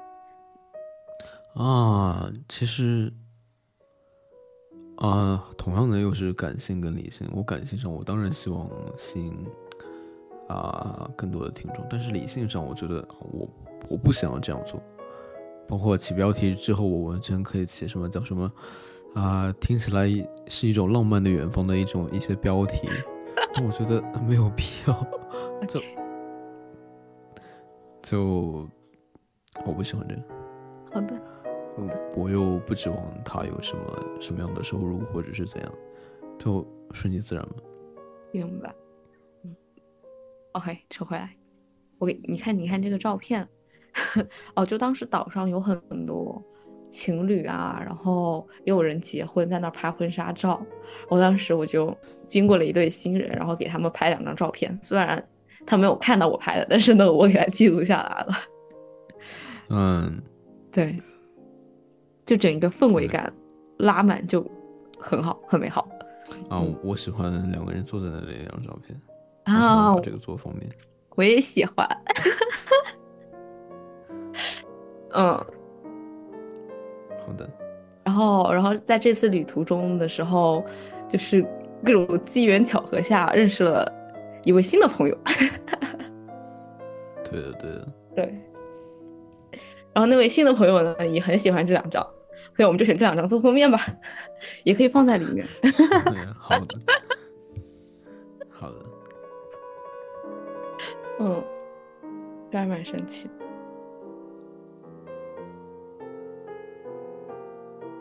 哎呀，我我又我又在想这个问题，我真的很好奇，这个播客如果有一天录到一百期，我会想什么？我会什么呢？不知道哎，感觉还挺有意思的。至少至少我有个我有一个想法，会说啊，我有一个播客，我们有一个播客，他录了一百期，然后哎，什么？我去听一听，然后结果发现都是口水话。就那我那我会想说，为什么不可以这样，对吧？对，为什什么不可以这样？可以啊？是吧？对，顺其实我觉我觉得我觉得很有可能啊，现在已经就是加上我这期就已经四十二期了。其实是四十四，嗯哦，你还有录了没有放出来是吧？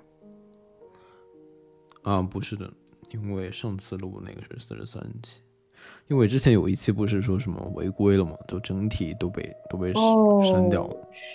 然后我觉得我不希望，我不希望因为那期删掉，那我就要把那个那个东西存在的变成就少一些嘛，就数字上我会仍然有那一期的存在，但是就留个纪念嘛。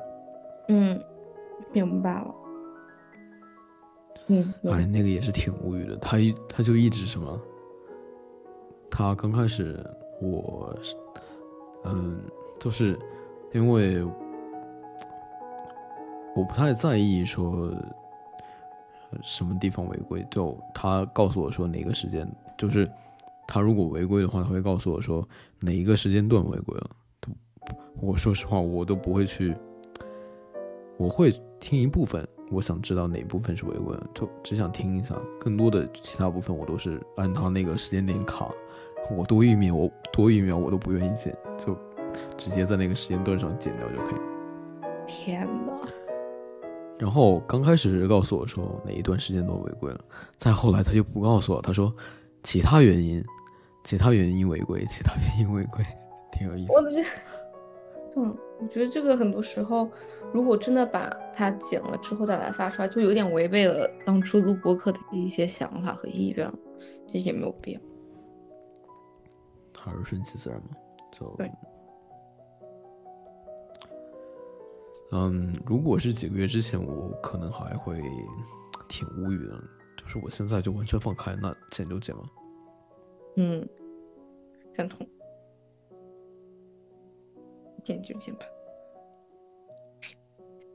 然后还有什么呢？对，还有什么呢？还有在圣托里尼啊玩到什么有意思的吗？我觉得圣托里尼它主要不是玩，它主要就真的是看景色，就是每一个时间段的那些建筑啊、那些海景啊，给你的感觉都完全不一样。就是我们旅行中就很，就是我和朋友，我和朋友那么，我和这一次就朋友的旅行就是比较懒散，每天都是睡到十点钟、十一点钟。然后，然后才出去，然后先觅食，先吃一顿，吃完之后再逛，然后逛完之后又吃，吃完之后回家。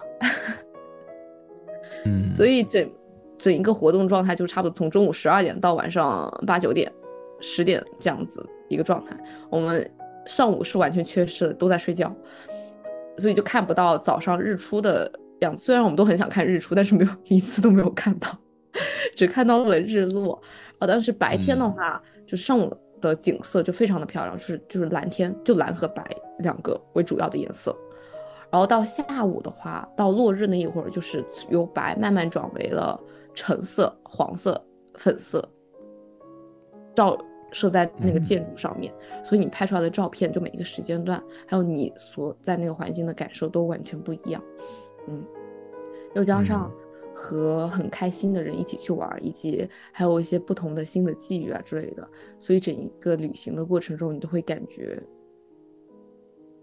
很不一样，就平和平时的生活非常的不一样，完完全全可以作为一个压力大或者说是一个枯燥生活的一个调调味剂，能去辅助和帮助你说是更有更高效的回来之后去工作和学习，然后嗯，是期待下次的旅行这种感觉。尤其英国是阴天，然后圣托里尼都是晴天，是一种补充能量的感觉。对对对，而且我觉得人是需要晒太阳的，啊，是需要去接收阳光的能量的。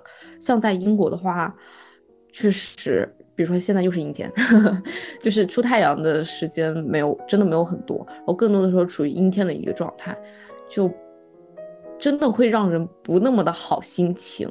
虽然就是你说你挺喜欢阴天的怎么样，但是我觉得就是喜欢归喜欢，但是很多时候怎么说呢，还是有一种阴阳调和的那种感觉，你懂吧？还是需要一点阳光的。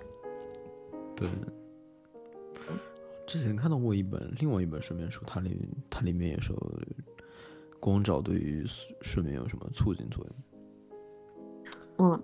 而且就是阳光好像就是可以就是帮助人类去有那个什么维生素 D，就补钙。我我我不确定啊，我瞎说。嗯嗯，反正哎就这样子。然后最近又经历了什么？嗯，我又经历了，我在我在想要不要讲，但是我觉得。讲一下吧，我觉得没有没有什么关系。听你自己的。嗯，因为我不知道未来会发生什么，所以我觉得无所谓。因为都被就是都保持一种就是开放性的一个态度，又回到了我们最刚开始的那个 idea，所以所以没有关系。嗯，对，就是呃，在次这次旅行过程中呢，因为我之前有提到，就是我会尽可能的去在旅行过程中去接触外界事物，以及有更多的尝试和体验，所以啊，在圣托里尼的第正式的，就是第二天。第二天，当时我们去到某一个景点，它叫 Syria，就是 OK 不重要，它它就叫 Syria。然后呢，呃，我们当时去到那个地方之后，就是在看景色啊之类，就很美很美。啊，然后这是第一天。哦，上午去就上午去了 Syria，下午的时候又坐车，呃，去到了另外一个地方叫 Oria。OK，这是两个地方，就是在不同的，在岛上的不同的角落。然后当时在 Oria 的时候是准备去看日落，然后那天天气也很好。呃，他那儿有一个类似于古堡的一个东西，我们就上去之后就去看日落。就拍完照之后，拍完照之后呢，我和我的朋友就一前一后的就离开了。然后我们这次旅行因为有六个人，所以如果人一多一起旅行的话，有一个。不太好的一个点就是，呃，比较分散，比较懒散。就是如果是大家一起旅行，你可能一个人有什么事情，你五个人都要等对方，这样子就会比较的不是那么的好。所以我们六个人一起商量，就是说是逛景点或者怎么样的时候，就是大家各逛各的，然后最后再在某一个时间点、某个地方去碰面集合去吃饭，然后一起回酒店啊，大概就这么一个安排。所以当时比较懒散，就是两两分成，我和我和一个朋友，然后后面的其他四个人就是就各自分散这样子。嗯，当时我和我朋友就是一前一后的就离开那么一个地方了。这个时候 还有两个朋友呢，就是准备去到我们的那个景点，我们离开那个景点。然后这个时候有一个男生就前后经过了我和我朋友。嗯，啊，美丽的邂逅。对，然后就有了一个邂逅，就有了一个非常就是很出乎意料又很神奇又很凑巧的一个搭讪以及邂逅。然后当时经过之后呢，我其实没有特别注意，那个男生只是只是大概是经过大概瞟了一眼这样子，因为走在路上对吧，就是大家都会简单的就是瞟一眼说身边经过的人。然后这个时候我朋友就跟我说：“哎，你有注意到那个男生吗？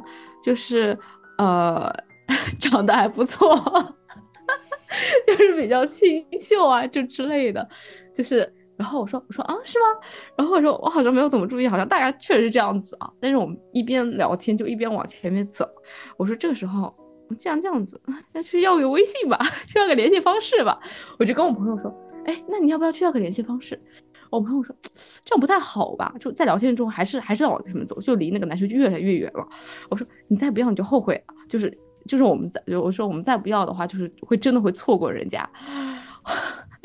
然后后面想了一下，既然是旅行，那 who care，对吧？嗯，所以我们也没有折回去，就太累了也不想折回去，就直接打电话给我们留在后面那两个朋友。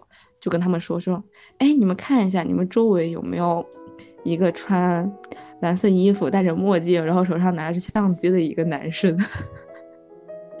然后刚刚很凑巧的是，在打电话去跟我们那个朋友去要微信的过程中的时候，那个男生就站在他们的旁边，哈哈哈哈哈然后，然后就要到了我联系方式。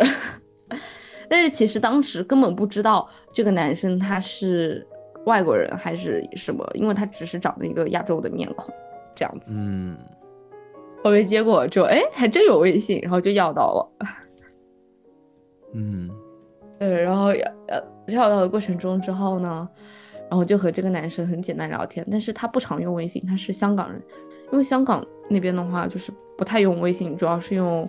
呃，WhatsApp 还有 Instagram 之类的一些社交软件，啊，然后后面就断断续续的就和这个男生就聊天，嗯，呃，呃，呃，当时，呃，在返程的过程当中的时候，很凑巧是在这个在公交车站又遇到了这么一个男，又又又又叫又遇到了这个男生。但是当时我没有太认出来，就是我的朋友们认出来了，因为我没有见过这个男生具体长什么样子，就就加了男生微信，只有我一个人去加这个男生联系方式，就我在和他聊天，就我就感觉突然有点尴尬，就是在第二次碰面的过程当中的时候，我就 不是很敢，就我比较怂了，就突然就不敢上去打招呼啊或者怎么样子的，就是大家就一前一后的坐在那个公交上面，后来我们先下车，那个男生后下车。然后我朋友们都在车上盯着那个男生看，然后我朋友就在群，就我们有一个微信群，就群说说，哎，是哎小弟，呃，那个男生正在看你的 Instagram，哎，正在看你的什么照片啊之类的。然后我还对我就还在和那个男生聊天，我就突然觉得好尴尬。我们后面就下了车，然后下了车之后，那个男生跟我讲说，他准备去，呃。的那个地方叫中文名的话叫黑沙滩，他说他今天晚上准备去黑沙滩，然后很凑巧的是我们打算第二天去黑沙滩，所以第二天和这个男生又碰面了。嗯，的确蛮巧。哦，然后就和这个男生就一起就相约就吃了一顿饭这样子，就简单的聊了个天，大家就相约就坐在一起，就算是途中一个还是蛮有趣的一个经历。嗯，嗯，对，然后后面就和这个男生一起吃饭啊，一起聊天，我跟我朋友几个大家一起，后面还和这个男生就是一起走沙滩之类的，然后结果有点就是属实有一些尴尬的，就是在就是就两个人或几个人就走在沙滩的过程当中的时候，那个浪比较多比较急，就怕他突然有个大浪过来。我的鞋子全湿了，就我穿的运动鞋，然后鞋子全湿了，全湿了之后就非常的不舒服。我就说，那我就去买一双拖鞋去换上，然后就那个男生就等我，就换了一双拖鞋。结果他是晚上的飞机要离开圣托里尼，我们就和他一起就拍了一个合照啊之类的，然后就送别了。那嗯，大概这样子。嗯，哦哦，我忘说了一个点，就这个男生他也在英国上学。那你们就蛮多重合点的，我觉得。对，所以就相当于是，呃，很有可能就在英国还会再见面，这样。这一个旅行中的一个非常小的一个经历和就一个意外的一个邂逅。对。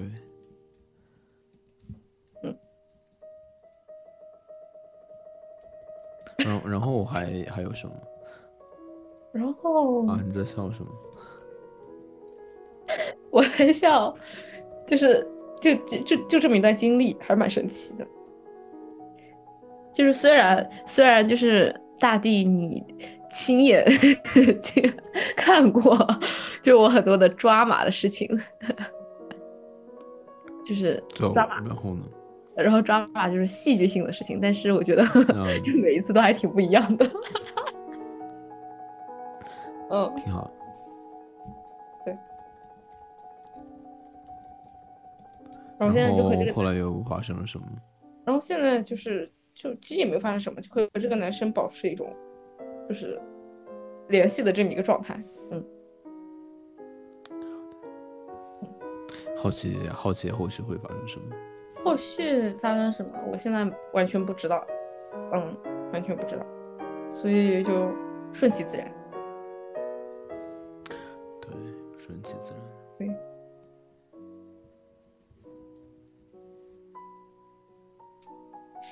嗯，人生如戏呀。可能我们生活的世界。是一个不真实的世界。对，我现在就看到一个观点，就是外界世界完全就是你内在的反射。就你认为这个世界是什么样的，那它就是什么样的。嗯嗯，对，哦，内在的投射不应该是反射，内在的投射，嗯，一种有点哲学的话语。这个怎么说呢？还是那个点，我们对于世界的了解很可能都是错的。包括比如说，嗯，包括比如说，包括比如说，我们的想法不能够影响环境吗？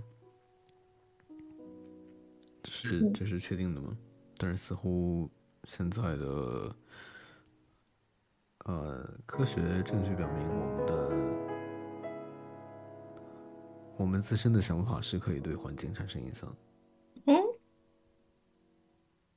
嗯嗯，就就最简单的例子，包括比如说那个什么，我们高中学过那个叫什么物理上面的双缝干涉实验，就是观察是一种状态，不观察又是一种状态。再比如说什么薛定谔的猫，都如果从一个角度，我不知道可不可以这样解解读，就是就是因为我观察，因为我。因为我去观察这件事情，然后这件事情就开始变了，就是就有一些唯心主义，甚至就是说，甚至就是说，很可能就是说，呃，然后这个不说，就就像你说的，可能就是我们怎么样想也是有作用，嗯。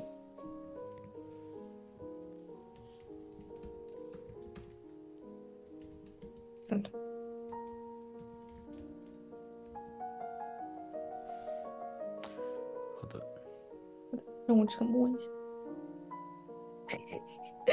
等一下，我说让我沉默一下，说出来就好像一点都不沉默。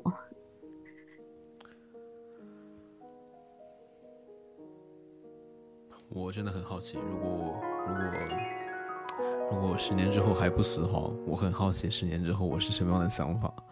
然后 就很可能，很可能，很可能我又会否定说，啊，我的，很可能我又会否定我现在非常笃定的一些东西，啊，真的很有意思，并不是说我会否定我过去的一些思考，就是意味着一些观点变成了新的观点。嗯，我觉得只有过去的那些思考才会促就你新的一些观点和改变。嗯，对。就所以也没有办，就没有必要完全的否定啊之类的，因为它都是促成你目前观点的某一个部分。好的，还有什么要跟我聊的吗？嗯，其实挺多的。哎，那你快点说呀。但是为什么要沉默？但是，但是我觉得得找一个。得找一个，得找一个头，你知道吗？哦，就是一个契机，对。对，就是因为很多要聊的，但是就是得找一个头，就才能就开了这个头，才能知道就聊什么。啊，嗯，我现在想不到，你有想到什么吗？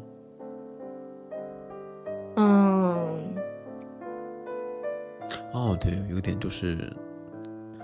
就是你看了那些营养书之后，给你印象深的是什么？就是，啊，说起说起每天吃什么，怎么吃，你对你的一个概念是什么？想法是什么？因为我真的很认真，很认真在想一个问题，就是营养师是不是真的每天都带一个秤？我不认为。对啊，所以他们是怎样衡量自己每天的营养有没有摄入到？我感觉，营养均衡这么一个东西，就是大概能知道这么一个东西，你吃了之后会带来什么营养啊之类的。但是我觉得完全没有必要去具体到某一克，就是多少多少克，或者带一个秤，就是我一定要吃多少多少克。我觉得这就过于的刻意，就太刻意了，你懂吗？就生活中没有必要做特别刻意的事情。嗯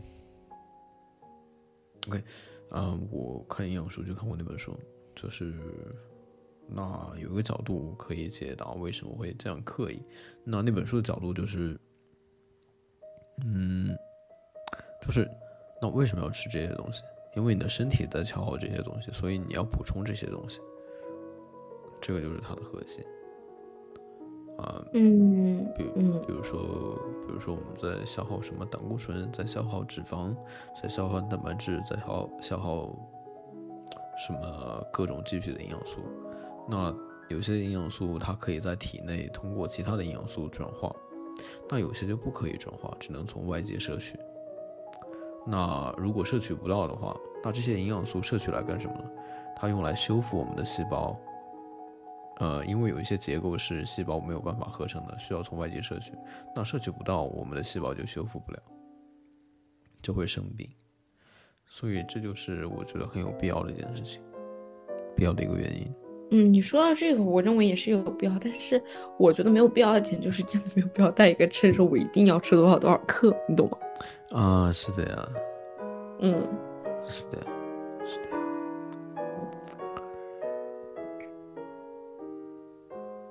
再看吧，再看吧，我想一下这个办法要怎么做。好，你想一想我，我我觉得我需要练一种技能，就是看一眼我就知道它有多少克。哦，这个这个就是你可以估摸的，可以估计的，就是在你，就是比如说有一段时间我减肥，然后当时每天要吃多少克，我真的是严格计量，然后我就拿秤，就是能大概能估摸出一个物体大概有多少克，一般是以一百克为一个计量单位，就这样子，就一个鸡蛋一百克大概是多少，然后两个鸡蛋大概是多少克这样子。就你时间久了，你是能能估摸着出来的，虽然不是特别准确，但是能有个大概。好的，我要我要学习一下，嗯，你可以买一个秤试一试，感觉有点神经病。买个食物秤。嗯，好的。嗯，你最近有没有认识有趣的人？没有啊？呃，这个啊，这个这个，OK，这个问题过。这个问题关了那个录音，跟我讲一讲。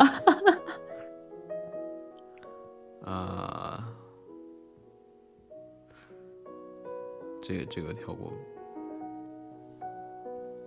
啊，不是不是说不是说有什么隐私，是我觉得没有什么值得可说的。好吧，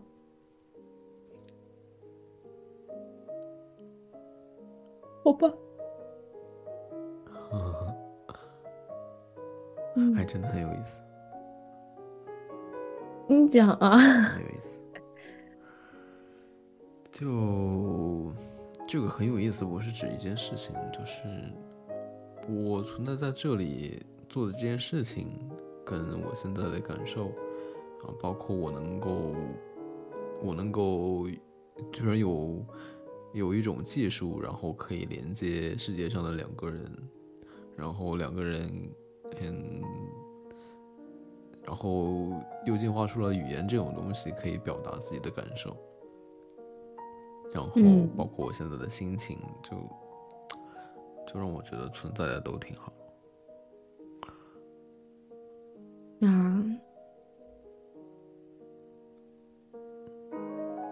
好的。嗯所以我很好奇，我非常好奇我的我的观点的变化。我一方面虽然说我自己的观点很有可能是错的，但是我又觉得，我说他是是错的，是因为我给他的变化留出空间。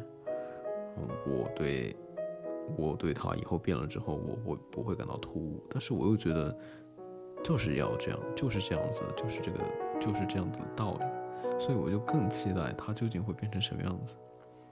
嗯，会有一些会有一些新的观点，甚至是跟我现在观点截然不同的观点。我到时候相信那个观点，那我那我那个时候是为什么会有那样的观点，以及那样的观点给我变带来了什么样的变化，都嗯很有意思。那呃不管怎么变化那，我希望如果对我有期待的话，就我希望我能够更多听从我内心的回答。明白。嗯好的，你还有什么要说的吗？还有什么？暂时没有了。好的，我那我们今天要不就到这。好的，好的，我觉得我还需要再 沉浸酝酿一段时间，可能下次嗯，对，可能下次播客的时间是我七八月份，七八月份，我的天，你真到那个什么了？啊，那那那那个播客叫什么来着？就是隔好几个月才更一期，甚至是一年都更一期形那个叫什么？对对对，他那个甚至都 都停更一年多了，有些时候就是大半年、一年多，去年还是前年的时候，哦，因为因为那个又不是也不是他的主业，不是怎么，就完全是做一个就是兴趣爱好或者额外的一个东西在弄，嗯，然后所以对，但是但是我觉得我这个比他还好好好很多，我就是 对，可能七八月份吧。我我觉得我还需要更多的就是沉淀和体验生活。可以，嗯，好那我们今天就这样，好的，好的，那拜拜了，祝你今天好心情。老铁，祝你今天好心情，祝你祝你祝你好好睡眠。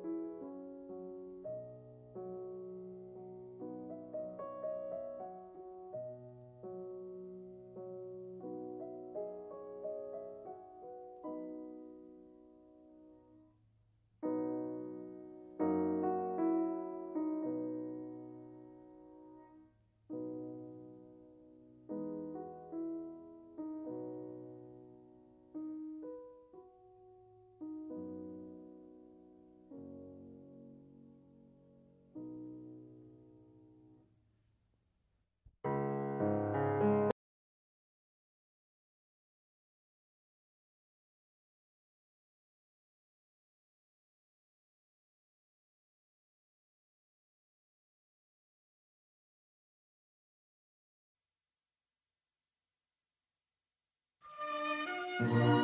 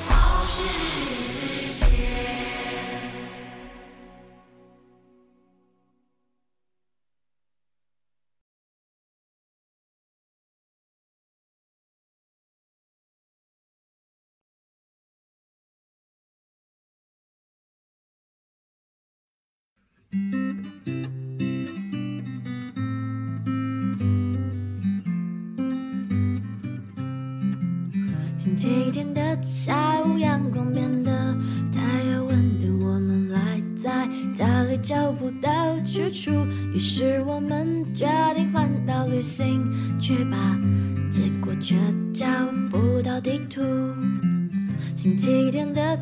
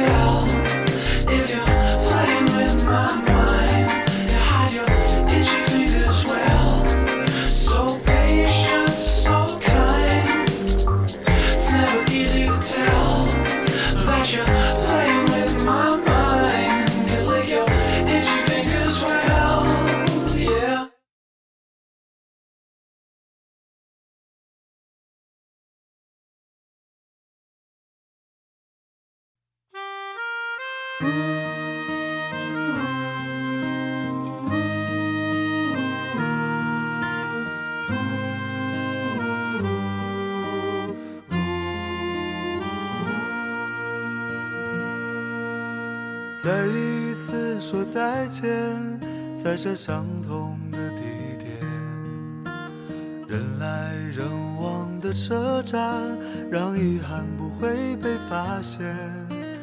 我们都没有说话，仿佛时间还在昨天，但昨天已不会再见。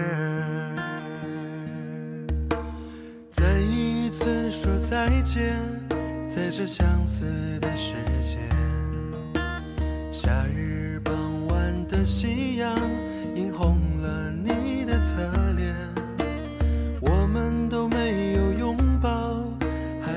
再见变成永远。但永远到底有多遥远，我们却都看不见。再一次，再一次，再次与你告别，从此你我就天涯两边。再一遍，再一遍，再一遍看你的脸，那么多年。再一次，再一次，再次与你告别，至少允许我将你挂念。等你走到有些累了的时候，我还会借你我的左肩。啦啦啦啦